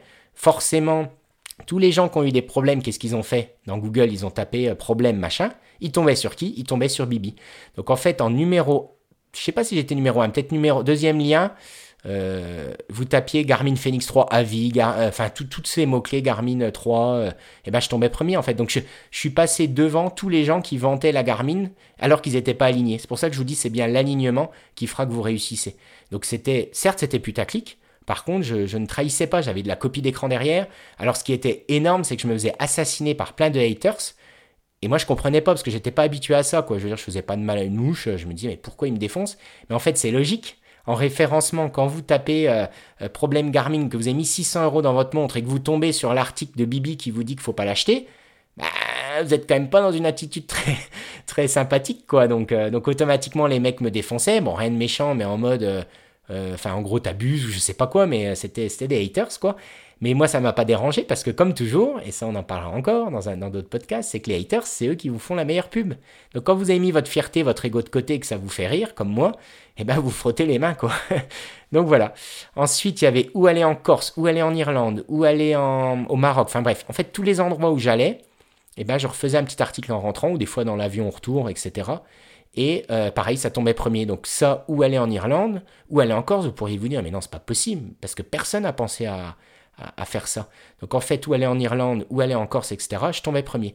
Donc là, euh, je vous passe les, revenus d'affiliation. Euh, sur le Germain, je vous ai parlé de Corsica Ferry. Euh, en, au Maroc, Irlande, c'était un peu moins flagrant. Enfin, en visite, c'était au-dessus. Donc Irlande, c'était au-dessus. Je crois que c'était le numéro 1 dans, dans les visites qui généraient mais en revenu d'affiliation, des fois, c'est pas toujours évident. Et puis, le tourisme euh, online n'était pas encore aussi développé qu'aujourd'hui. Donc, j'avais pas autant de revenus que je pourrais faire aujourd'hui dessus. Donc, ça, je vous le dis honnêtement. Par contre, en référencement en trafic, c'était monstrueux, quoi. Ensuite, euh, réglage, fixation, ski. Donc, ça, c'est les plus beaux coups. Alors, réglage, fixation, ski, en, dans YouTube, vous pouvez encore tomber dessus, vous allez rigoler. J'ai encore, euh, des gros joues, je faisais plus de sport et compagnie et euh, j'étais en chemise et j'étais sur une, dans une buanderie sur des euh, machines à laver chez mon frère. Pourquoi je vous raconte ça? Mais Ça doit vous alerter, vous faire réfléchir sur votre business à vous actuellement ou sur votre blog. C'est qu'en fait, mon frère avait acheté ses skis sur euh, online. Donc, bien sûr, il avait profité de mes services, des conseils, notamment de mes articles ou, au téléphone. Il achète ses skis chez EcoSport, pour pas lister, donc un de mes partenaires, qui cartonnait qui cartonne encore, je crois, que j'ai vu aussi grandir en DNVB. Et il achetait, euh, Et donc, euh, il les reçoit, et euh, le jour du réveillon, je vais chez lui, je fais la route, tout ça, repas de famille, machin. Il me dit, tiens, bah, je pourrais juste me régler mes skis, parce que régler ses skis, c'est pas évident. Et pareil, Decathlon, sa chasse gardée et d'autres euh, skiman auront aucun intérêt à vous apprendre à régler vos fixations de ski, parce que c'est ce qui vous, c'est ce qui leur permet de vivre. que vous continuez d'acheter des skis en magasin, parce que justement, la friction de ski non réglé, elle, elle, est là, quoi, sur le web. Alors maintenant, ils ont trouvé des moyens et tout, je vais pas rentrer dans les détails, mais à l'époque, il y avait cette friction. Donc moi, je me suis dit, bah écoute, toi, tu as le droit en tant que particulier. Alors, il y a une histoire de responsabilité derrière. Decathlon, forcément, ils nous sensibilisaient là-dessus et ils ont raison. En cas de gros pépin de la personne, potentiellement, elle pourrait se retourner contre vous si vous les avez euh, euh, réglés. Mais bon, moi, je les réglais pas directement. Je faisais juste une vidéo avec beaucoup de précautions en disant, bah voilà, pour info, je règle mes skis. Là, je suis dans la buanderie avec mon frère. Je dis à mon frère, vas-y, mets mon bonnet. Et c'est mon frère qui me dit, écoute, ben, j'ai tapé régler fixation ski ou je sais plus quoi dans Google. Il y a rien, quoi. J'ai écoute Nico, j'ai mon réflexe, prends mon appareil photo, réflexe, je mets un bonnet pour euh, être fun, euh, et euh, on se met sur tes deux, ton sèche-linge, ton, ta machine à laver, je te les règle en deux secondes. Je fais la vidéo, et vous pouvez aller voir sur YouTube, réglage fixation ski. À mon avis, il y en a d'autres hein, depuis, mais vous regarderez les vues, je vous raconte pas de bêtises, c'est monstrueux. Et ce qui est super dans cet article, c'est que j'expliquais aux gens comment le faire, et je leur disais, donnez-moi dans les commentaires votre poids et votre taille et votre niveau de ski, enfin les deux trois questions qu'on doit poser. Et moi je leur donnais via euh, un outil qu'on a tous sur Google qui s'appelle IsoSki. Euh, enfin c'est des tableaux en fait, hein, tout simplement. Vous mettez le poids, euh, la compression, etc. Enfin ce dont vous avez besoin. Ça vous donne les deux réglages qu'il faut faire. Et je leur répondais. Donc en fait j'enclenchais des commentaires en leur disant donnez-moi vos réglages, j'apporte de la valeur, je vous dis exactement ce qu'il faut que vous utilisiez. Je le ferai plus maintenant, hein, parce que ça me prendrait du temps. Mais, le rapport entre ce que ça me rapportait en visite, en référencement, de générer des commentaires, il était plus important que le temps que ça me prenait, si vous voulez. Et aujourd'hui, si je le refaisais, eh ben, je l'automatiserais. Euh, soit je mettrais quelqu'un qui s'en occupe, soit je l'automatiserais, je me débrouillerais. Mais voilà, c'est des, idées croustillantes, des anecdotes croustillantes, mais qui doivent vous permettre de, de dupliquer ces choses-là sur votre business euh, actuel. D'accord? On génère du, commentaire, donc de l'interaction, donc de, des, bons signaux pour l'algorithme. Et donc cet article, vous tapiez, vous tapiez réglage fixation ski dans Google, bah, je tombais premier. Ma vidéo tombait première. Sur YouTube, en dessous de la vidéo, il y avait l'URL de mon blog. Le blog euh, parlait de mes annonceurs euh, Snow Leader, Decathlon et compagnie. Donc à chaque fois que les gens cliquaient sur, je sais pas moi, l'article Comment choisir ses skis en 2024, eh ben, euh, les gens achetaient bien sûr les skis online de plus en plus euh, sur euh, Snow Leader ou, ou EcoSport, ou il y avait je sais plus quel site aussi, et Ski d'ailleurs, dont certains qui ont disparu, mais et moi j'enclenchais toutes les commissions en fait des, ventes générées, et vu qu'il n'y avait personne qui avait écrit dessus, bah, c'est Bibi qui, qui s'en mettait dans les, dans les, poches. quoi. Donc voilà. Ensuite, les vidéos sur YouTube avec plus de 2 millions de vues. Alors ça, alors quand je les regarde maintenant, j'ai honte tellement sur la forme, elles sont, pourries. Mais vous verrez que j'avais compris des choses qui faisaient que ça marchait à l'époque et que ça marcherait encore aujourd'hui. C'est-à-dire qu'on est aux antipodes de ce que tout le monde vous dit de faire, vu que n'oubliez pas, c'est la masse, c'est en faisant ce que fait la masse que vous n'y arriverez pas, et c'est en faisant l'opposé de ce que fait la masse que vous différencierez et que vous réussirez. Donc en fait, euh, je me suis amusé à regarder il y a quelques temps, je crois que j'ai dépassé les 2 millions de vues sur YouTube, donc sur des niches c'est quand même pas mal. Je vous défie un peu de, faire ça sur une niche de sport, de, de collectionneur ou je ne sais quoi. Euh, mais en gros, à chaque fois, j'avais un concept. C'est-à-dire qu'à chaque vidéo, l'exemple des, fixations de ski, il fallait que ça soit fait dans la buanderie, il fallait que j'ai une chemise et puis un bonnet sur la tête pour faire parler les gens, parce que j'ai de l'autodérision, j'ai pas de problème d'ego, et donc chaque personne qui m'aime, des haters se moquait ou tout ça, ben, ben, moi ça me faisait ma, renommée, mes, mes visites derrière, et donc euh, mon cashback pour la partie financière, même si c'est pas ce que je recherchais très franchement. Donc, euh, donc voilà pour, pour les plus beaux coups que j'ai faits. On va passer maintenant au point numéro 8. J'espère que vous vous ennuyez pas trop. Bon, moi je me prends pas la tête, hein, vous avez compris, au montage, etc. En général, euh, j'enregistre tout d'une traite. En fait, l'idée, hein, le podcast, en fait, j'ai plein d'inspiration liées à des questions que je peux avoir, à droite, à gauche et euh, je réponds euh, à travers un épisode de podcast. Donc j'ai énormément de sujets décrits liés à des questions qu'on m'a posées ou des choses qui me sont venues. Et euh, sur mon inspiration, le contexte, etc., je balance, je balance mon épisode. le but c'est que ça me prenne pas de temps. C'est pour ça que j'adore le podcast pour le créateur, contrairement à une vidéo YouTube qui est quand même qui prend du temps. je trouve que c'est un super rapport, voilà, temps bénéfice-valeur quoi pour, pour l'auditeur. Enfin ouais, je trouve ça fabuleux. Et d'ailleurs, un bon lien encore avec le blog, mais ouais, c'est un bon moyen de, partage, de give back. Et, pour la petite histoire, le blog, j'aurais pu vous l'expliquer d'ailleurs dès l'introduction, mais au moins pour ceux qui écoutent tranquillement ma douce voix de l'oncle Ben, euh, vous, aurez l'info. À la base, c'est né de ça. Hein. C'est qu'en fait, on me posait euh, trop souvent les mêmes questions. J'étais déjà dans une logique FAQ euh, à batcher vraiment, à réunir tout sous le même. Dans un seul article, on va dire, plutôt que répondre à Alain ça, ne pas lui faire bénéficier forcément de tout ce que j'ai sur le sujet. Et puis, enfin voilà, je suis rationnel, mon temps est précieux comme tout le monde, donc voilà. Et, ça a fonctionné. Alors, ça me prend pas forcément moins de temps, mais ça touche mille fois plus de personnes que son cercle d'amis, quoi. Donc, euh, donc voilà, donc le podcast est né de ça, hein. je me prends pas la tête, ça fait longtemps qu'il se dessine, qu'il est dans la tête, je le mets au même niveau qu'écrire un bouquin, je pense que je dis pas que c'est une normalité, mais quand on entreprend, euh, qu'on réussit, euh, plus ou moins, hein, mais en tout cas qu'on réussit, qu'on avance, en tout cas qu'on arrive à, aller là où on, veut, on souhaite aller, je pense que, que c'est vrai, c'est vraiment une, normalité, une nécessité de, de, de, donner du contenu comme ça au plus grand nombre euh, de cette manière, que ce soit à travers un bouquin ou un podcast. Donc, on continue euh, ce que j'avais compris par rapport aux concurrents. Voilà, si je devais, euh, si je devais m'analyser, en tout cas si on me posait la question, et qu'est-ce qui est différenciant chez l'oncle Ben sur son blog par rapport aux autres, si je devais m'analyser, pareil, factuellement, honnêtement, avec moi-même, c'est d'ailleurs pour ça que j'ai enchaîné juste après avec la partie 8, euh, sur les défaites et les leviers que je n'ai pas exploités. Comme ça, ça prouve toujours le, le côté objectif. Euh, voilà, tel un sportif, je prends souvent l'exemple du sport, parce que je trouve que c'est flagrant dans l'entreprise, je m'en sers beaucoup du sport. Donc là, c'est pareil, soyons factuels, soyons honnêtes avec nous-mêmes, c'est le seul moyen d'être dans le top 1%, comme dit mon, mon ami Théo Lyon, là. Euh, je suis complètement d'accord avec ça. Si on veut être le, vraiment dans le, top 1%, je ne vais pas dire le meilleur parce que vouloir être le meilleur apporte son lot de déconvenus, mais être au moins dans le top 1%.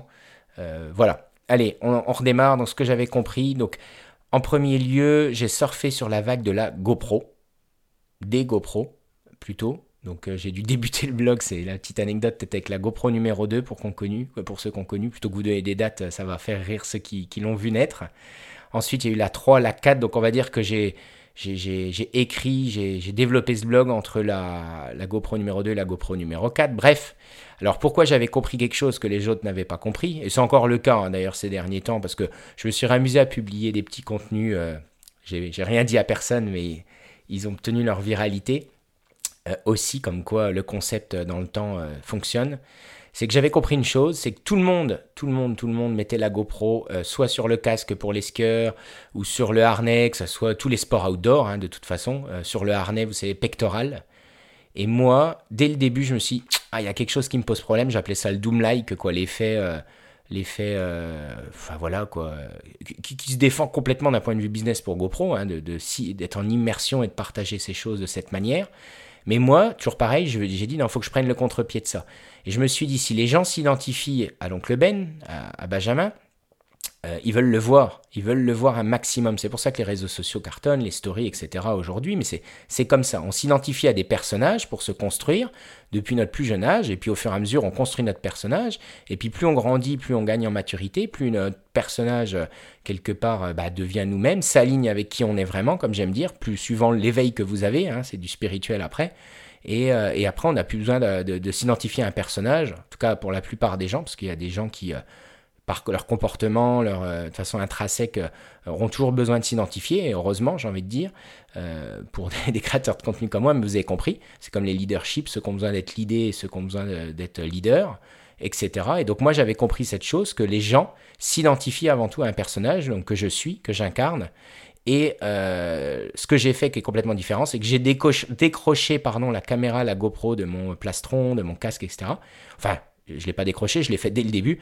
Et j'ai acheté un tripode que je continue de conseiller d'ailleurs dans mes formations et tout ça. Un tripode, ça coûte 15 euros. Petit trépied euh, mobile que vous accrochez à une branche d'arbre. Je mettais en route la GoPro avec, euh, je sais pas, un retardateur, euh, et, retardateur photo ou la, comment que c'est là, une, télécommande, et j'enclenchais, et donc les gens me voyaient dans mon élément, et ça c'est important, ils me voyaient pêcher. En fait, je faisais ce que faisaient les gens avec une vidéo, une caméra à l'époque, hein, euh, quand vous avez un reportage sur un, freerider, un, snowboarder euh, de l'extrême ou ce que vous voulez, bah, on voit le personnage dans l'écran, quoi. Hein. donc, euh, donc je me suis servi de la GoPro immersive. J'avais quand même peut-être quelques plans quand même sur le, thorax, hein, les moments où, euh, je voulais mettre les gens dans le cœur de l'action. Mais, mais, de toute façon, je faisais quasiment pas de montage de mémoire. Donc euh, voilà, mais en tout cas, j'avais intégré. Donc ça, c'est super important ce que je vous dis parce que ça fonctionne encore. Quand je travaillais pour les communautés, pour Decathlon, donc le développement des communautés, le community manager au sens strict, dans, mes formations, je le donnais, c'est un, pion concret qui marche, l'avant-après est mesurable facilement dans les interactions c'est au lieu de se filmer, euh, ou même de se faire un selfie hein, dans la continuité qui pour moi, entre guillemets, horrible, euh, même si voilà ça peut fonctionner, mais euh, ça ne me convenait pas non plus, et eh ben c'est de prendre le retardateur et de soit de mettre le time lapse, donc le, retardateur de, de, photo, une photo qui est prise toutes les X secondes, vous savez, sur les téléphones ou sur la GoPro, pour les photos et pour la vidéo, bah, c'est de, se prendre, de faire 3-4 petits rushs quand on est en train de courir ou en VTT et puis de mettre tout bout à bout. Et, votre vidéo, elle, marchera beaucoup plus que, que en, que en, de face, quoi, enfin, dans selfie, voilà. Donc ça, c'est super important. D'ailleurs, au-delà de la vidéo, les photos, moi, je vous le dis, c'est pas la prétention de photographe, mais j'ai gagné carrément, j'ai gagné des, on appelle ça, des concours photos. Euh, sans prétention, parce que les photos que j'envoyais, c'était les photos que j'avais prises de façon pour ma communauté, et qui ont été prises à la GoPro avec le retardateur. Et l'un de mes secrets, je peux le dire maintenant, à l'époque je le disais pas trop, parce que euh, parce que c'était euh, excellent, je constatais que ça fonctionnait, c'est qu'en fait je mettais le time-lapse toutes les une seconde ou les, toutes les demi-secondes, une photo était prise, et donc en fait quand vous avez 150 photos d'une scène précise que vous voulez capter, eh ben vous en avez forcément deux ou trois des photos qui sont ouf. Voilà. Et ça, c'est super important. Moi, en plus, c'était beaucoup de la pêche parce que j'adore ça. Et donc, quand on a pris un gros poisson, euh, bien souvent, c'est très dur de se photographier. Donc, les gens, euh, souvent, n'ont pas de belles photos si on n'a pas un photographe avec nous. Et donc, moi, je donnais l'impression d'avoir toujours mon photographe, alors qu'en fait, j'avais mis quoi? J'avais mis le time-lapse toutes les une seconde. Donc, sur une, truite, j'avais tout le temps de la sortir de l'eau, de, de bien la présenter sans l'abîmer, etc., faire une belle photo. Euh, alors ça fera rire les non-pêcheurs, mais les quelques pêcheurs euh, comprendront. Hein, c'est toujours cette logique euh, de, présenter son trophée. Hein, on est clairement là-dedans. Et donc j'avais des photos vraiment ouf à ce niveau-là. Donc sur les réseaux qui cartonnaient, hein, qui, qui buzzaient tout de suite.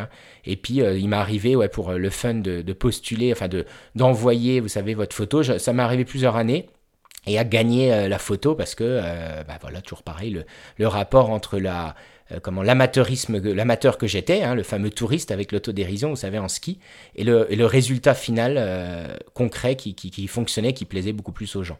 Donc voilà pour la partie GoPro. Euh, ensuite, j'ai noté clivant dans mes notes. Ça, je pense qu'on l'entend assez maintenant de nos jours. Il faut être clivant. Alors, j'aime pas dire il faut. C'est-à-dire le, la personne qui essaye d'être clivant parce qu'on lui a dit qu'il faut être clivant, ça fonctionne pas. Je veux dire, si on n'a pas une base clivante dans nos, dans nos, discours, dans nos points de vue, si on n'est pas en manque de, de, confiance en soi, c'est difficile, cet aspect. Donc euh, il faut quand même un terreau, une base, euh, mais il faut être clivant. Je veux dire, une fois qu'on a accepté la, critique et qu'on a compris que les haters, ceux qui vous jalousent ou vos critiques, déjà s'ils sont du temps à passer sur votre contenu, c'est qu'ils le regardent. S'ils le regardent, c'est qu'ils l'aiment un minimum. Ou alors ils sont maso. Et donc leur existence, ils, se nourrissent, ils nourrissent leur existence à travers la critique qu'ils font de votre contenu. Vous comprenez? Donc une fois que vous avez accepté ça, euh, le plus faible, c'est qui? C'est la personne qui vous critique, c'est pas vous.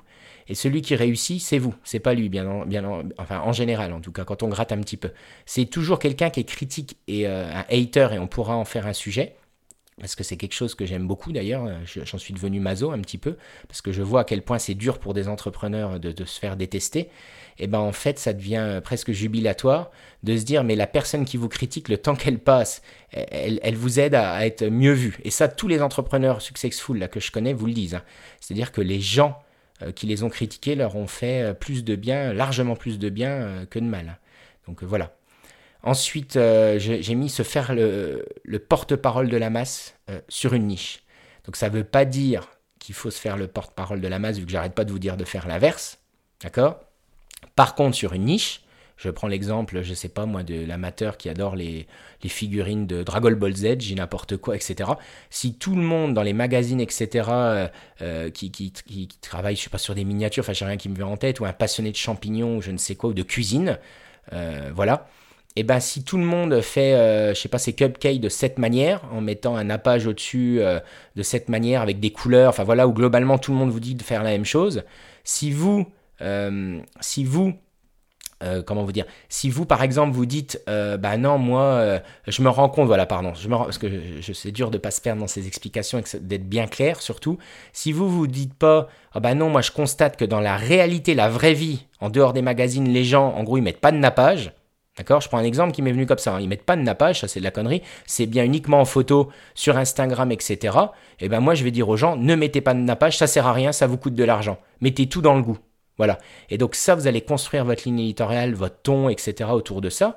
Et donc si vous êtes sans arrêt dans cette logique, et eh ben quand vous connaissez le, consommateur, le client, l'auditeur, etc., et eh ben vous savez qu'ils vont forcément se rallier à votre cause et que tous les autres, tous les autres qui sont euh, dans cette vision élitiste, moi j'appelle ça comme ça, qu'on voit dans les magazines, en tout cas à l'époque, mais qui continuent de se développer sur des, sites de puristes, parce que tous les marchés de passionnés, que ça soit le golf, il y a beaucoup de marchés comme ça, le golf dans le sport, le tennis, c'est bien plus élitiste, ou, la chasse à l'arc euh, euh, chez les chasseurs, par exemple, c'est bien plus élitiste. Euh, que, euh, que d'autres sports, quoi, voyez, euh, que le camping, que, que, je sais pas moi, que le foot même, etc. Donc il y a de l'élitisme dans chaque sport, mais il y a des sports plus élitistes que d'autres, voilà. Et donc dans ces sports-là, c'est des sports de passionnés. Et ben dans ces sports-là, si vous, vous avez une vision qui correspond quand même à la majorité des gens et non pas la minorité euh, des magazines, et eh ben là c'est jackpot en fait. Je sais pas si, si vous arrivez à comprendre, si j'arrive à bien expliquer, mais ça c'est fondamental. Donc c'est un peu euh, la valeur qu'on essaie de créer sur un marché, vous savez, euh, on analyse pragmatiquement un marché, on se dit bah voilà, là il n'y a, a rien qui a été fait, j'y vais. C'est un peu cette logique, mais c'est quand même un petit peu différent. C'est qu'en fait on trouve une niche, il faut jamais aller sur la masse, sur la concurrence selon moi, surtout sur le blogging. Euh, ou alors faut être sûr de soi, faut être d'ores et déjà le meilleur en termes de connaissances, de, plumes et tout ça. Enfin, c'est beaucoup plus dur quoi d'aller euh, se frotter. Mais du coup, d'aller sur une niche, c'est une chose. Mais dans la niche, bien souvent, vu que c'est des niches chez des passionnés, vu que c'est des passionnés, c'est de l'élitisme. Et l'élitisme, bien souvent, enfin, ces gens-là ne correspondent pas à la masse. Voilà, c'est ça, c'est important. La pêche, c'est un bel exemple. L'élitisme, c'est 5% des gens 5% euh, des gens qui représentent le sport, qui font 80-90% de l'information sur le, sur le, web ou dans les magazines, d'accord?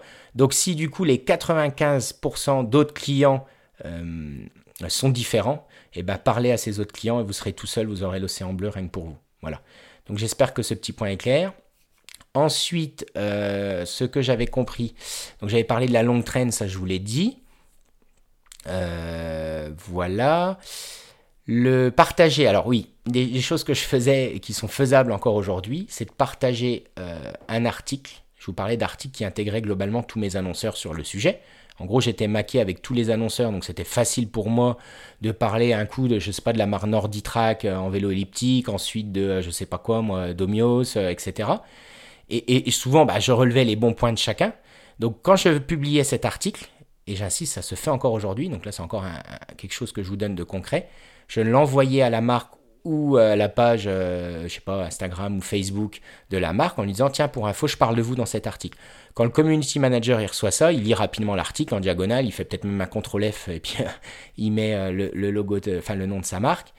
Et vu que bien souvent ça, flatte la marque, ça flatte l'ego du community manager, on en revient toujours au même, tout à l'ego eh ben, euh, euh, qu'est-ce qu'elle fait? Elle va le partager, voire même l'intégrer à son site. Et ça, ça marchait, je dirais, peut-être aller trois fois sur cinq de manière générale. Enfin, ça marchait plutôt bien. Et ça, c'était d'une puissance parce qu'en fait, j'avais déjà partagé l'article sur mes réseaux, etc. Et d'envoyer le, lien précis, soit de ma publication, soit de, l'article, eh ben, j'avais un, énorme boost de, visibilité, de notoriété, de, de, de rank, de, avec le, référencement. En fait, c'était 100% positif. Donc ça, ça m'amenait énormément de jus, comme on dit. Donc, euh, donc voilà. J'ai noté, euh, donc c'est des choses à chaque fois que je vois peu, hein, que je vous partage. Alors il y en a qui vont me dire, ah mais ça c'est classique. Oui, c'est classique pour des experts, mais objectivement, je, le vois rarement dans les podcasts, dans les vidéos, etc. Parce que j'ai toujours ma petite veille pour voir ce qui se passe. Et c'est pour ça que je vous le partage ici. Ensuite, j'ai noté faire des pages statiques avec mon meilleur matériel. Alors ça, c'est le truc facile à faire. Donc une page statique, c'est différent d'un billet de blog euh, au niveau, euh, comment dire, technique. Donc c'est la même chose en soi, mais euh, ça se présente un peu différemment. C'est une page statique qui va rester à vie sur votre blog, enfin qui va pas entre guillemets tourner parce que une fois que vous avez fait un article, je sais pas, il y a un an qu'il y en a eu 50 depuis, et eh ben l'article on le trouve quand même moins, il est bien référencé mais on le trouve moins sur le blog. La page statique, elle, elle va être en bas dans le footer par exemple, elle va être sur euh, je sais pas, en haut dans vos catégories, vous allez mettre une catégorie, je sais pas, mon matériel, à propos, etc. Et ben vous pouvez très bien mettre mon matériel, bah, mettre mon matériel de randonnée, mon matériel de, de, je sais pas moi, de voyage, etc. Et vous allez lister les 3-4 pions de votre matériel. D'ailleurs, il y en a un qui le fait très bien, et il me semble que c'est des liens d'affiliation, c'est justement euh, Stéphanie, euh, de Génération Do It, euh, Yourself. Sur son, blog, il a mis le matériel qu'il utilise pour son podcast. Et moi, je trouve ça excellent, il a tout compris. D'ailleurs, je suis même moi-même allé voir, comme quoi ça fonctionne.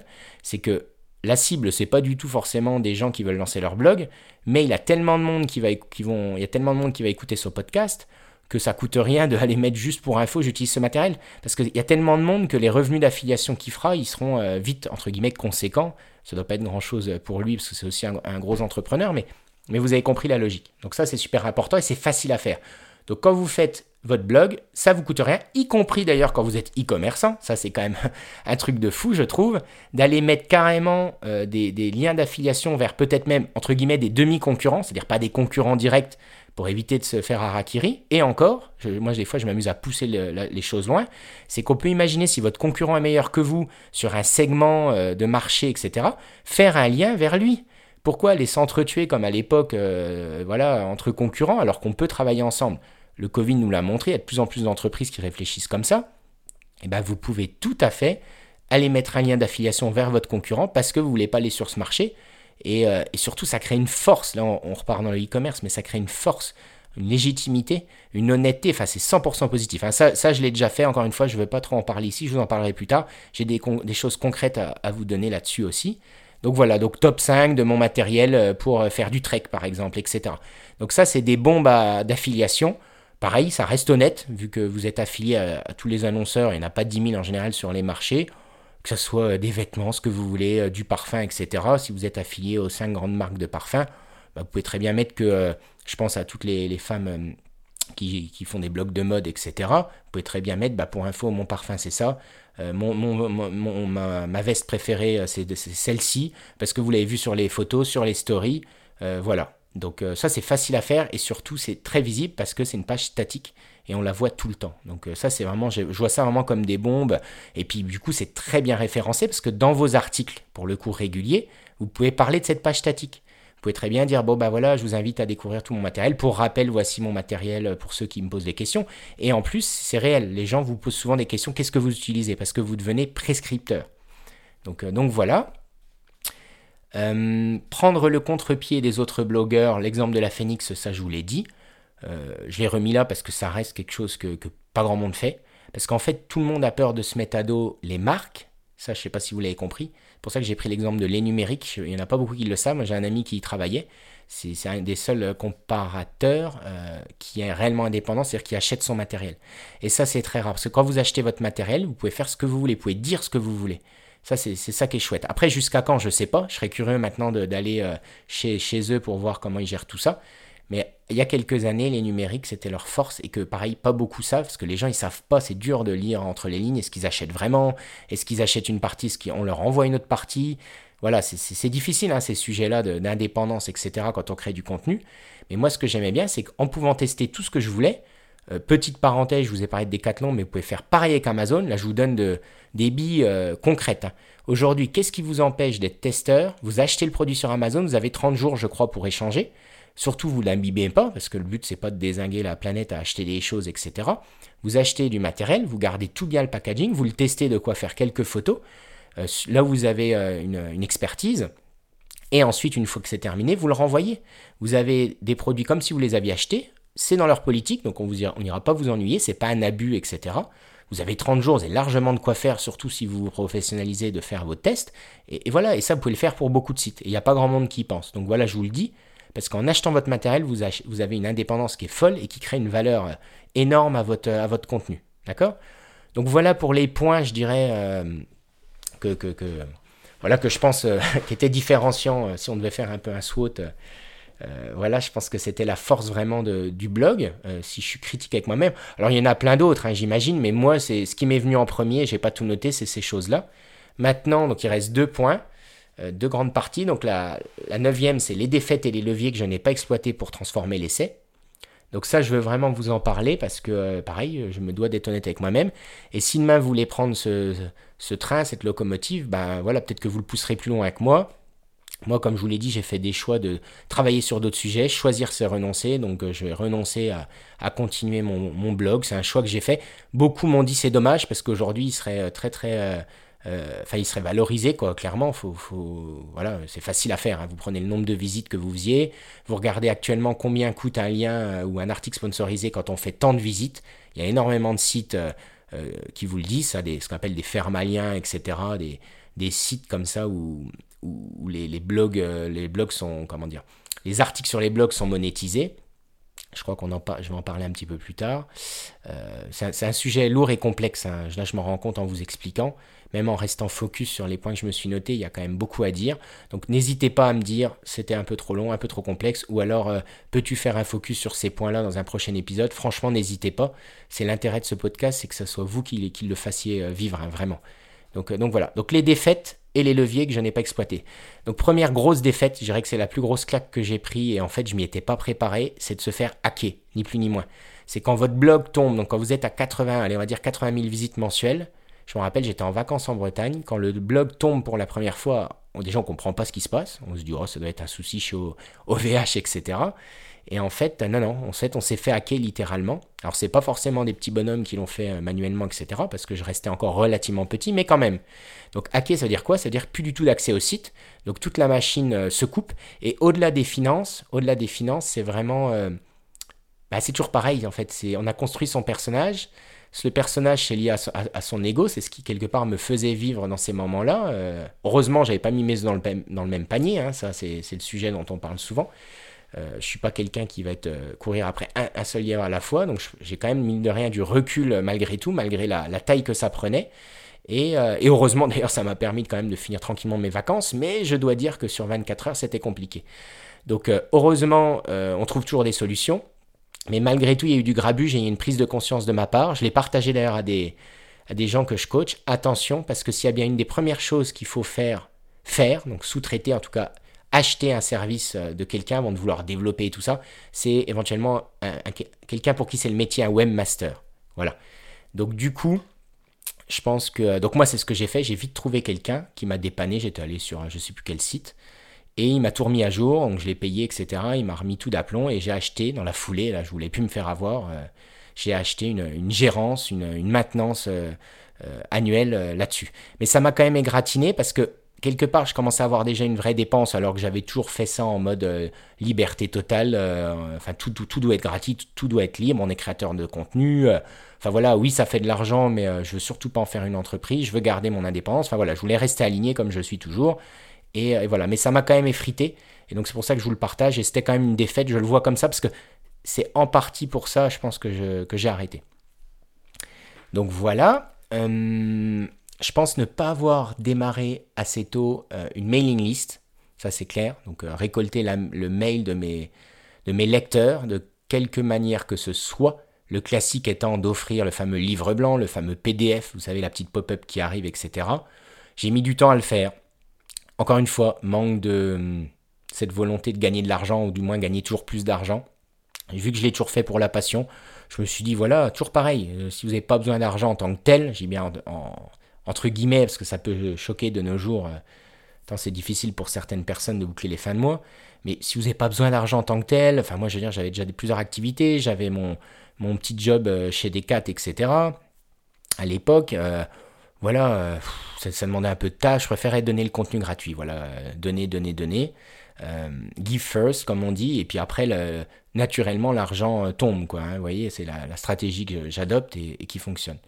Donc voilà, pas de mailing list, donc j'ai mis très très tard, j'ai mis beaucoup de temps avant de la démarrer, donc heureusement ça fonctionnait, mais c'était trop tôt à mon sens, elle n'était pas significative par rapport à la taille de, mon audience réelle euh, possédé par les réseaux sociaux notamment. Euh, vous le savez, euh, quand vous avez X followers sur Facebook, etc., ça reste possédé par les réseaux. Du coup, il faut payer pour être vu de plus en plus. Enfin, tout ça, vous le savez.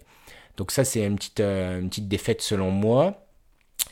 Un e-book payant, alors ça, le gros classique. Alors les proches me disaient, les proches connaisseurs, ils me disaient ah mais ben, je t'attends quoi? Faut, vendre ton e-book, quoi. Tu vends ton e-book 30 balles sur, euh, je sais pas, les, les 10 meilleures randonnées en France, enfin, les classiques. Ça, je l'ai pas fait.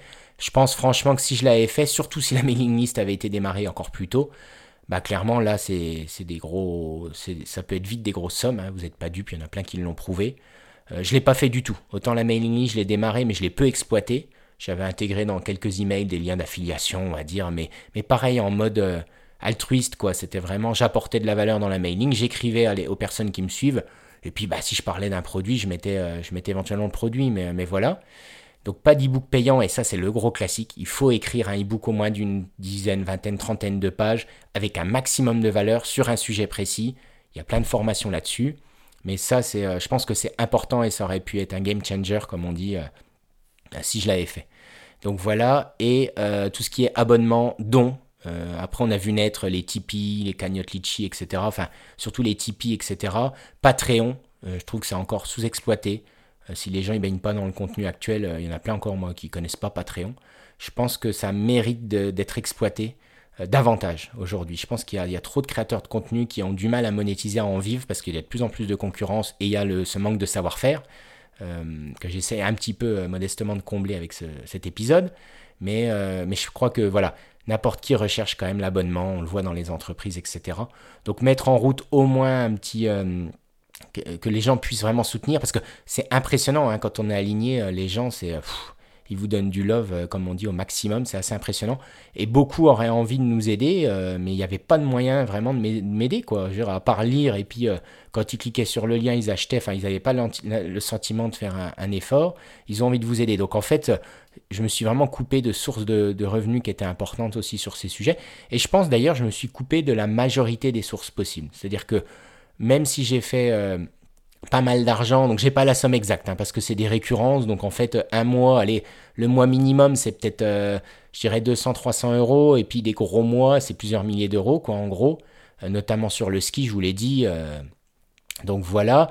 Donc automatiquement je pense que voilà, un, bon livre, un bon e-book euh, bien présenté, dans la continuité bien marketé dans le blog de façon régulière, euh, avec une bonne mailing list, bah oui, vous, faites, vous pouvez faire facilement 10, 20, 30 000 euros quasiment en, une campagne mail. Quoi, hein. donc, euh, donc voilà, ça c'est réel. Hein. En tout cas, compte tenu des, visites que, que, le blog générait, voilà, c'est assez facile avec un peu l'expérience d'y arriver. et dernière chose, alors là c'est plutôt concret dans les gros leviers que j'avais repérés, mais que j'ai pas pris le temps, on va dire, j'ai arrêté avant de le faire, c'est quand j'ai vu la puissance notamment de la location de ski. Donc moi j'étais aussi sur l'outdoor, donc le ski en hiver. Hein. Il n'y a pas énormément de choses à faire en outdoor en hiver quand, euh, il fait froid et tout ça. Et donc du coup, euh, j'avais juste fait un test ou deux où ça cartonnait déjà. C'est en gros de demander par exemple où louer ses skis à Courchevel. Et derrière, bah, où louer ses skis. Donc bien sûr, il faut, savoir ce qu'on fait, c'est-à-dire faut y aller, il faut voir réellement qui sont les bons loueurs, les bons prix, les bons, les bons retours clients, enfin tout ce qu'on a maintenant sur les Google My Business, tout, ce qu'on analyse maintenant facilement avec des applis, eh ben, il y a quelques temps, c'était pas encore très démocratisé. Et donc vous, vous tapiez régulièrement où louer ses skis en fait, même si c'est une longue traîne, c'est-à-dire que sur Courchevel, il y a peut-être que, je sais pas, 100 personnes euh, qui le font par mois en saison, mais si vous multipliez avec toutes les stations, et que vous misez sur le, long terme, bah, vous savez forcément que ça va se faire de plus en plus, que les gens fonctionnent comme ça. Et donc euh, moi j'étais affilié à Skimium pour pas les citer, et puis d'autres, il y avait Skiset, enfin les, les, gros de la location. Donc encore une fois, c'est facile, et d'ailleurs c'est encore faisable ce que je vous dis, d'aller euh, dire bah, que euh, à Gérardmer dans les Vosges chez Skimium, par contre que à Courchevel c'est plutôt euh, Skiset. Pour telle raison, vous allez sur les lieux, donc une photo, tout ça c'est faisable. Comme le guide du routard le faisait, sauf que le guide du routard, il vous vendait, enfin le guide du routard, vous avez compris l'idée, quand vous voyagez, le bon resto, le bon machin, sauf qu'ils vous vendent une fois le guide 25 euros, et après c'est fini, il n'y a plus de récurrence, il n'y a plus de revenus passifs. Moi je me suis dit, mais attends, un blog, tu peux faire du revenu passif, si tu le mets à jour régulièrement, c'est bon, moi je suis là-dedans, donc allons-y quoi. Donc voilà les choses que j'ai pas faites. Pareil, une façon de vous partager euh, s'il y a des motivés ou des gens qui l'ont déjà lancé ils vont se dire, mais ça c'est trop bien, c'est le but hein, de, tout ça, de vous partager vraiment, et vous dire, ah non mais moi je vais le faire. Alors si c'est pas sur la location de ski, c'est sur autre chose, mais il y a énormément à faire. Parce qu'aujourd'hui, dans une ville comme Paris, il y a forcément des gens encore qui vont mettre où, je sais pas, où manger dans le 15e chinois, par exemple, etc. Donc heureusement, les mastodontes, ils, ont, ils ont enfin compris, si j'ose dire, ces dernières années. Ils, ils, ont, ils ont commencé à le faire normalement, mais il y a encore énormément à faire, et ça, c'est facile. C'est facile de voir ce que tapent les gens, je vous l'expliquais avant, et de voir qui se positionne sur ce mot-clé-là.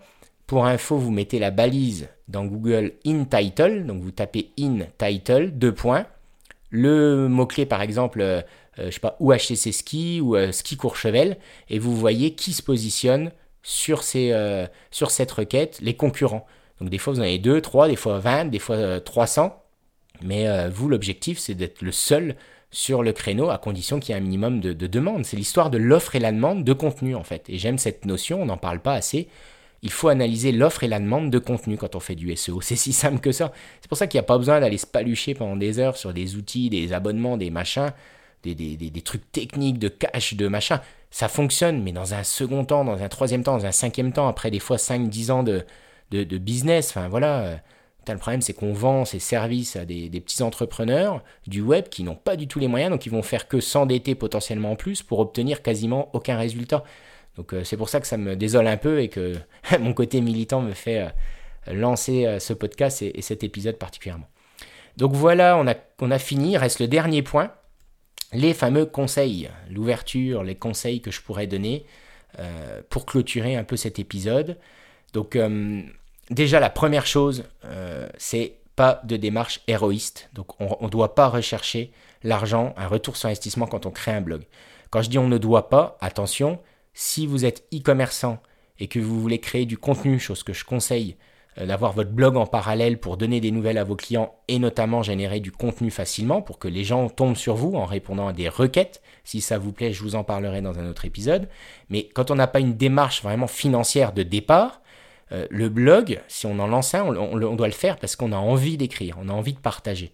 Euh, quand on fait des entretiens d'embauche, qu'on recrute des gens, on analyse souvent ça. Moi, j'ai une question que je pose souvent c'est euh, est-ce que vous laissez des avis par exemple après être allé au resto? Est-ce que vous mettez un commentaire sur Amazon après avoir reçu votre produit? Et ça c'est super important et intéressant parce que suivant les typologies de personnes, il y a des gens qui ne le feront jamais. Et ça en dit long en fait sur le tempérament de la personne. Et souvent les gens qui, qui, laissent des avis, qui laissent des commentaires, bon souvent déjà c'est des bavards, c'est des gens qui sont dans une dynamique constructive, qui sont quelque part altruistes parce qu'ils attendent rien en retour, d'accord? Mais ça, ça veut dire que les gens ils aiment bien écrire, ils aiment bien partager. Donc vous avez compris que c'était mon cas. Euh, mais ça, c'est, ça en dit long. Donc je vous le dis aussi dans, votre développement aussi. C'est une vraie question qu'il faut se poser, que vous pouvez vous poser à vous-même, c'est concret. Et ça vous permet de voir si vous êtes dans la, bonne dynamique pour, euh, pour créer votre blog. Ensuite, dans les petites choses, alors les conseils que je vous donne, pareil, hein, c'est pas du tarte à la crème que vous avez déjà vu, parce que ça vous l'avez déjà lu. J'essaie de vous donner des choses vraiment un peu euh, différenciantes qu'on ne voit pas beaucoup et qui fonctionnent. donc le deuxième point, je dirais, c'est de partager beaucoup plus en direct. Euh, je pense qu'il y a beaucoup d'experts SEO qui l'ignorent, d'experts web, etc. Mais je pense, alors c'est comme la recette Coca, c'est des choses qu'il faut tester, il faut avoir de l'expérience pour le mesurer. Je pense que le direct, quand je dis le direct, c'est-à-dire prise de photo, publication dans la foulée, euh, donne un signal euh, très intéressant aux algorithmes, tels qu'ils soient. Et donc du coup, à chaque fois que vous faites une photo parce que vous allez à tel endroit à la pêche et que vous la publiez tout de suite, les algorithmes détectent à quelle heure a été prise votre photo, tout ça, vous avez ces datas euh, derrière la photo, et euh, le mettre en avant. Et donc du coup, il vaut mieux en partant à la pêche à 8 heures faire une publication avec une belle photo au bord de l'eau en direct, euh, etc., que galérer toute sa séance à faire des photos. Quand j'en vois certains, ils passent leur journée, ils sont pas du tout dans le moment présent, ils passent leur journée à faire des photos, des selfies pour leur story, et ils passent à côté du moment, de l'essence même de ce qu'ils avaient prévu de faire. Et donc en fait, vous perdez tout le sens de l'histoire, quoi, de, à la base de partager parce que vous avez une passion qui vous fait vibrer. Donc attention à ça. Vaut mieux faire une photo en direct, que ce soit en cours de journée, le matin, etc., plutôt que plein de photos dont les gens se fichent. Hein. ça, je vous le dis franchement. Alors oui, vous ferez peut-être des vues parce que les gens, euh, ils vous ont vu une fois, donc ils voient vos, vos stories suivantes. Mais euh, mais il n'y a pas ce qu'on appelle l'interaction. C'est pour ça que le game est en train de changer, qu'on préfère largement les micro-influenceurs avec de grosses interactions et des petites communautés que des grosses communautés et des petites interactions. Bref, je referme la parenthèse, mais voilà, c'est pour vous donner un, maximum d'infos euh, sur ces sujets. Voilà. Ensuite, euh, montage simpliste post, post activité. J'utilise InShot maintenant, j'en parlerai à nouveau. Pourtant, j'ai des matos, beaucoup de matos photo pro, on va dire, ou semi-pro, tout ce qu'il faut, enfin voilà, quand on fait du e-commerce et du contenu. Mais je m'oblige, même pour des grandes marques, et d'ailleurs ça fonctionne mieux, ça transforme mieux, notamment sur les, ads, les réseaux sociaux, c'est de faire des montages simplistes au téléphone pour être beaucoup plus rapide. On en revient à cette logique de, direct, pragmatique, rapide, moins, enfin, je vais dire moins mais mieux oui et non. C'est aussi un peu faire justement de la quantité ou du, moins du partager de la spontanéité pour générer ce qu'on appelle la, des, comment on appelle ça, des, c'est ce que je vous ai dit avant, la, ouais, des, bonnes vibrations, euh, des, choses qui vont faire que votre communauté va aimer ce que vous faites et va vous suivre en fait. Voilà. Et donc du coup de faire un montage rapide, eh ben ça sera publiable beaucoup plus rapidement euh, sur votre euh, sur votre fil ou sur votre blog parce que je trouve que ce qui peut vite vous faire arrêter le blog, et c'est peut-être ce qui m'est arrivé à un moment donné, notamment avec l'arrivée d'enfants, surtout si on veut rester aligné, dans le moment présent, vous l'avez compris, euh, et ben c'est justement de procrastiner, de dire ah bah ça je le ferai demain, ah là faut que je fasse le montage. Et, et ça c'est horrible. Je crois que c'est horrible parce qu'en fait vous êtes de plus en plus frustré, vous apportez de moins en moins, donc c'est infernal en fait. Donc la communauté elle vous suit moins, et du coup vous êtes encore plus frustré, enfin c'est horrible. Et, ça c'est un vrai symptôme, un vrai problème chez les influenceurs actuels, hein, que, que, je constate de façon indirecte, parce que je coach pas des influenceurs en tant que tels, je réfléchis. Par contre, j'ai beaucoup d'amis coachs, notamment dans le sport, mental et euh, physique, je dirais. Et ça, c'est quelque chose qu'on constate souvent hein, quand même. Et c'est pareil euh, en ayant travaillé pour des marques. Euh, c'est pareil. C'est les petits influenceurs, c'est le cas.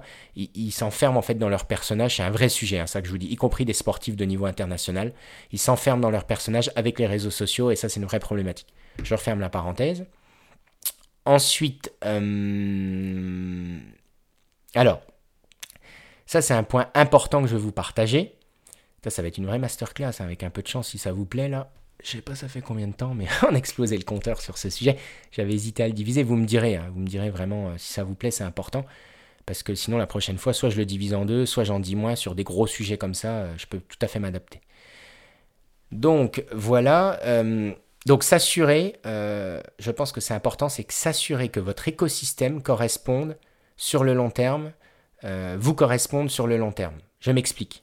Si aujourd'hui vous parlez euh, de la fashion à fond, euh, vous êtes dans un quartier à Paris qui, s'y prête, etc., mais que vous savez qu'avec votre travail, vous allez être amené à bouger, notamment en province. Et eh bien ça, prenez-le en compte, parce qu'on n'y pense pas. Mais si demain, votre blog, il cartonne, etc., et que vous êtes amené à bouger en province, bah déjà, vous allez le subir. Donc ça veut dire que vous allez peut-être devoir bouger pour une chose de positive pour votre famille, etc., mais vous allez au fond le subir, et ça va créer une une problématique, une friction qui n'est pas du tout idéale et qui, va se ressentir dans votre communauté. Parce que vous êtes obligé de faire semblant, potentiellement des déplacements. Enfin, il n'y a, rien de positif à, faire ça. Donc moi, dans mon cas, l'écosystème, d'ailleurs, ça fait partie de ma, vie, c'est euh, bah, de devoir bouger au siège euh, à Lille, par exemple, chez Decathlon, ou aller chez Wedze, parce que ça, euh, je pourrais vous en parler, j'en je crois, rapidement parlé, mais bah, quand ils ont découvert que c'était moi euh, derrière le blog et que je travaillais chez les Decathlon, bah, forcément, ils ont voulu que je travaille euh, pour eux euh, à Salanches, au pied du Mont Blanc. Donc, sur le papier, ça fait envie. Mais moi, ce qui me dérangeait, c'est que bah, ça me coupait, oui, ça m'amenait plus de ski, mais ça me coupait, ça me coupait plein d'autres choses.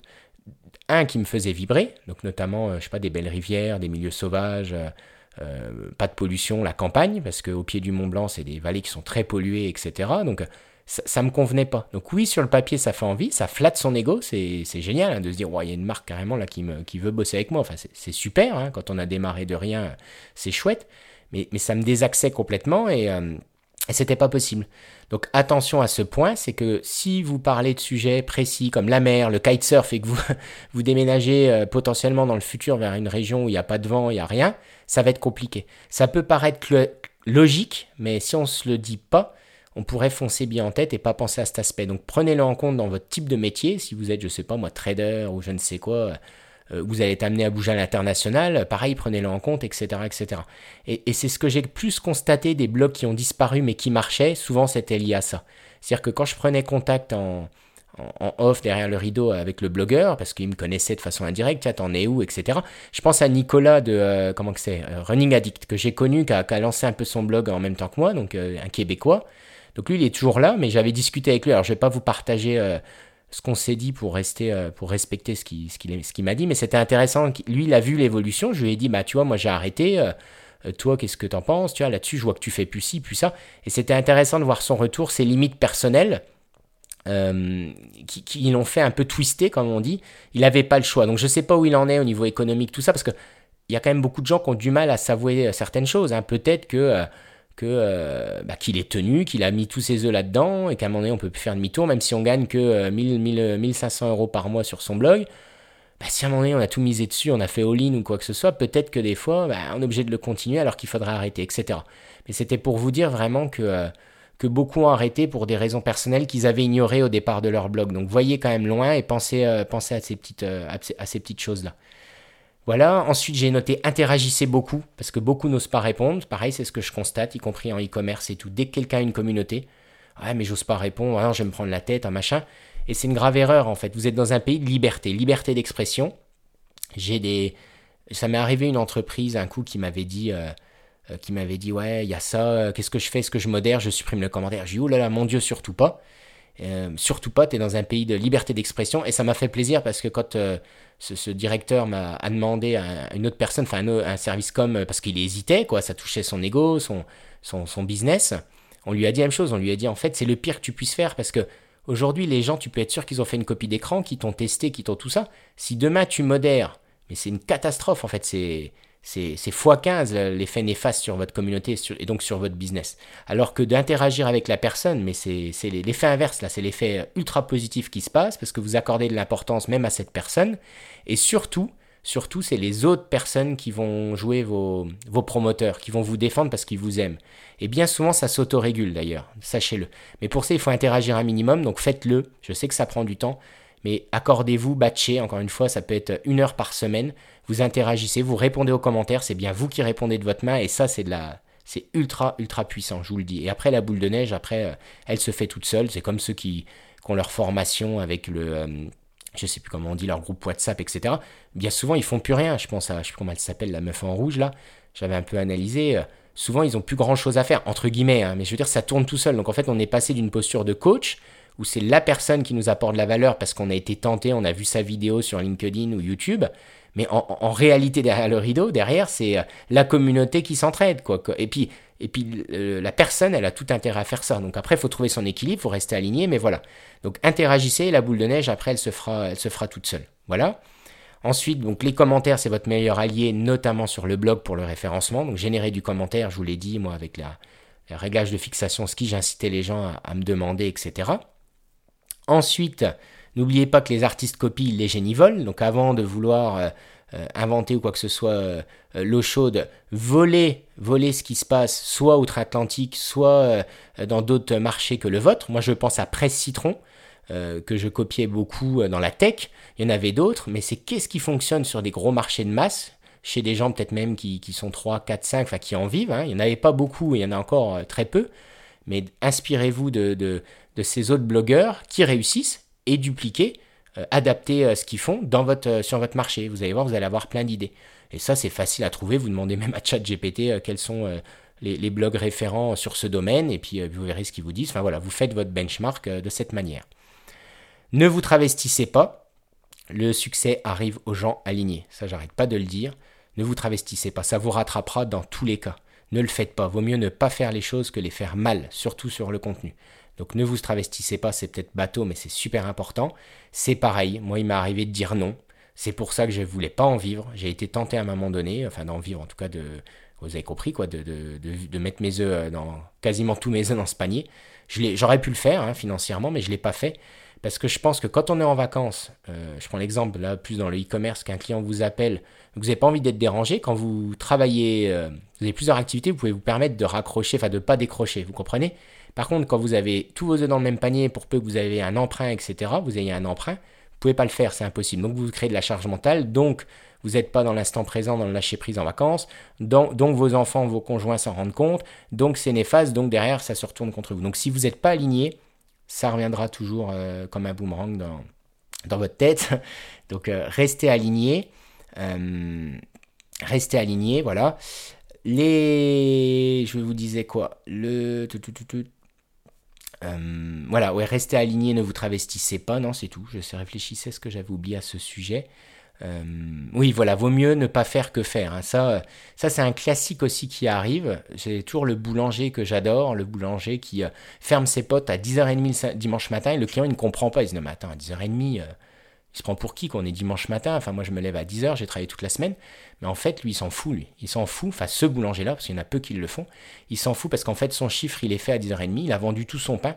Et plutôt qu'en faire plus de, de baguettes ou trop au risque d'en jeter pour gagner un peu plus d'argent et plus d'emmerde, il a fait le choix de se dire moi ça me suffit pour vivre, je préfère fermer à 10h30, soit être en famille avec mes enfants, soit potentiellement peut-être développer un autre business, écrire son bouquin d'ailleurs, petite parenthèse, écrire son bouquin pour le, euh, euh, vendre à d'autres boulangers, etc. etc.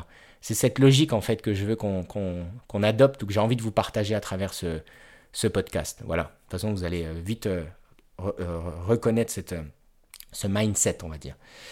Donc voilà, créer sa communauté au plus tôt dans les conseils, avant même la création de votre blog. Le blog, c'est quand même un peu d'investissement en temps, en énergie, visuellement parlant, il faut du beau visuel, il faut que tout soit bien léché, comme on dit. Et bien moi, ce que je vous conseille, c'est d'avant tout, surtout de nos jours, encore plus de nos jours, créer votre communauté Insta, créer votre groupe Facebook. Tombez pas d'ailleurs dans l'erreur d'être sur TikTok uniquement ou sur Facebook, euh, sur euh, Instagram honnêtement, enfin uniquement.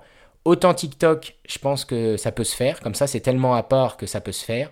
Autant Instagram, je pense que ça a été une erreur de ces dernières années que j'ai constaté. Pareil, je l'ai mesuré. Des gens qui, parce que eux passent du temps à titre personnel sur Instagram, se sont focalisés sur Instagram en se rassurant, en se disant que leurs clients étaient sur Insta.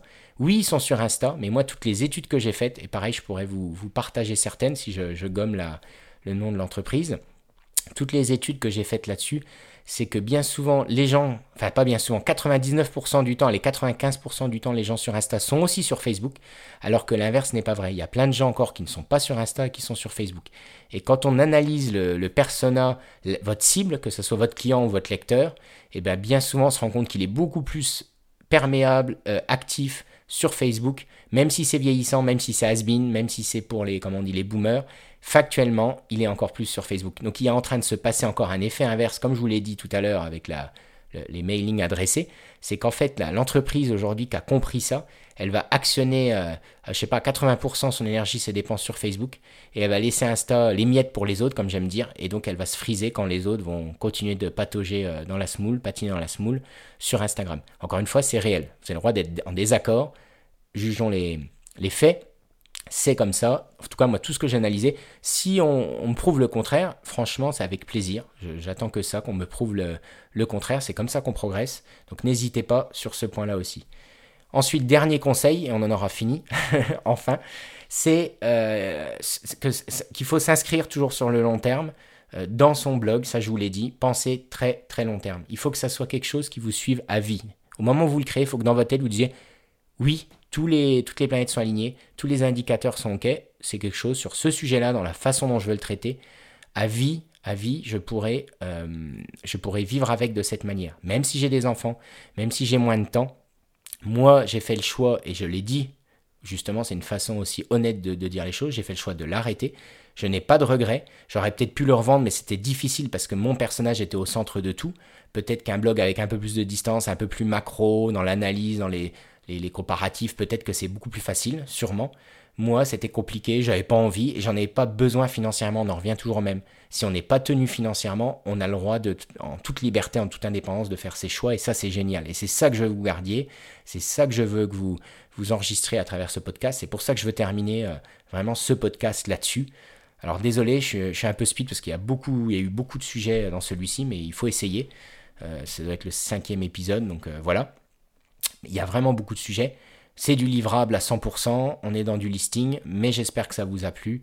Donc voilà, réfléchissez bien avant de vous lancer. Une fois que tout est aligné, vos planètes, vous foncez. Et je vous garantis que vous aussi, vous payerez euh, votre maison ou du moins une partie euh, avec les revenus de votre blog. Ciao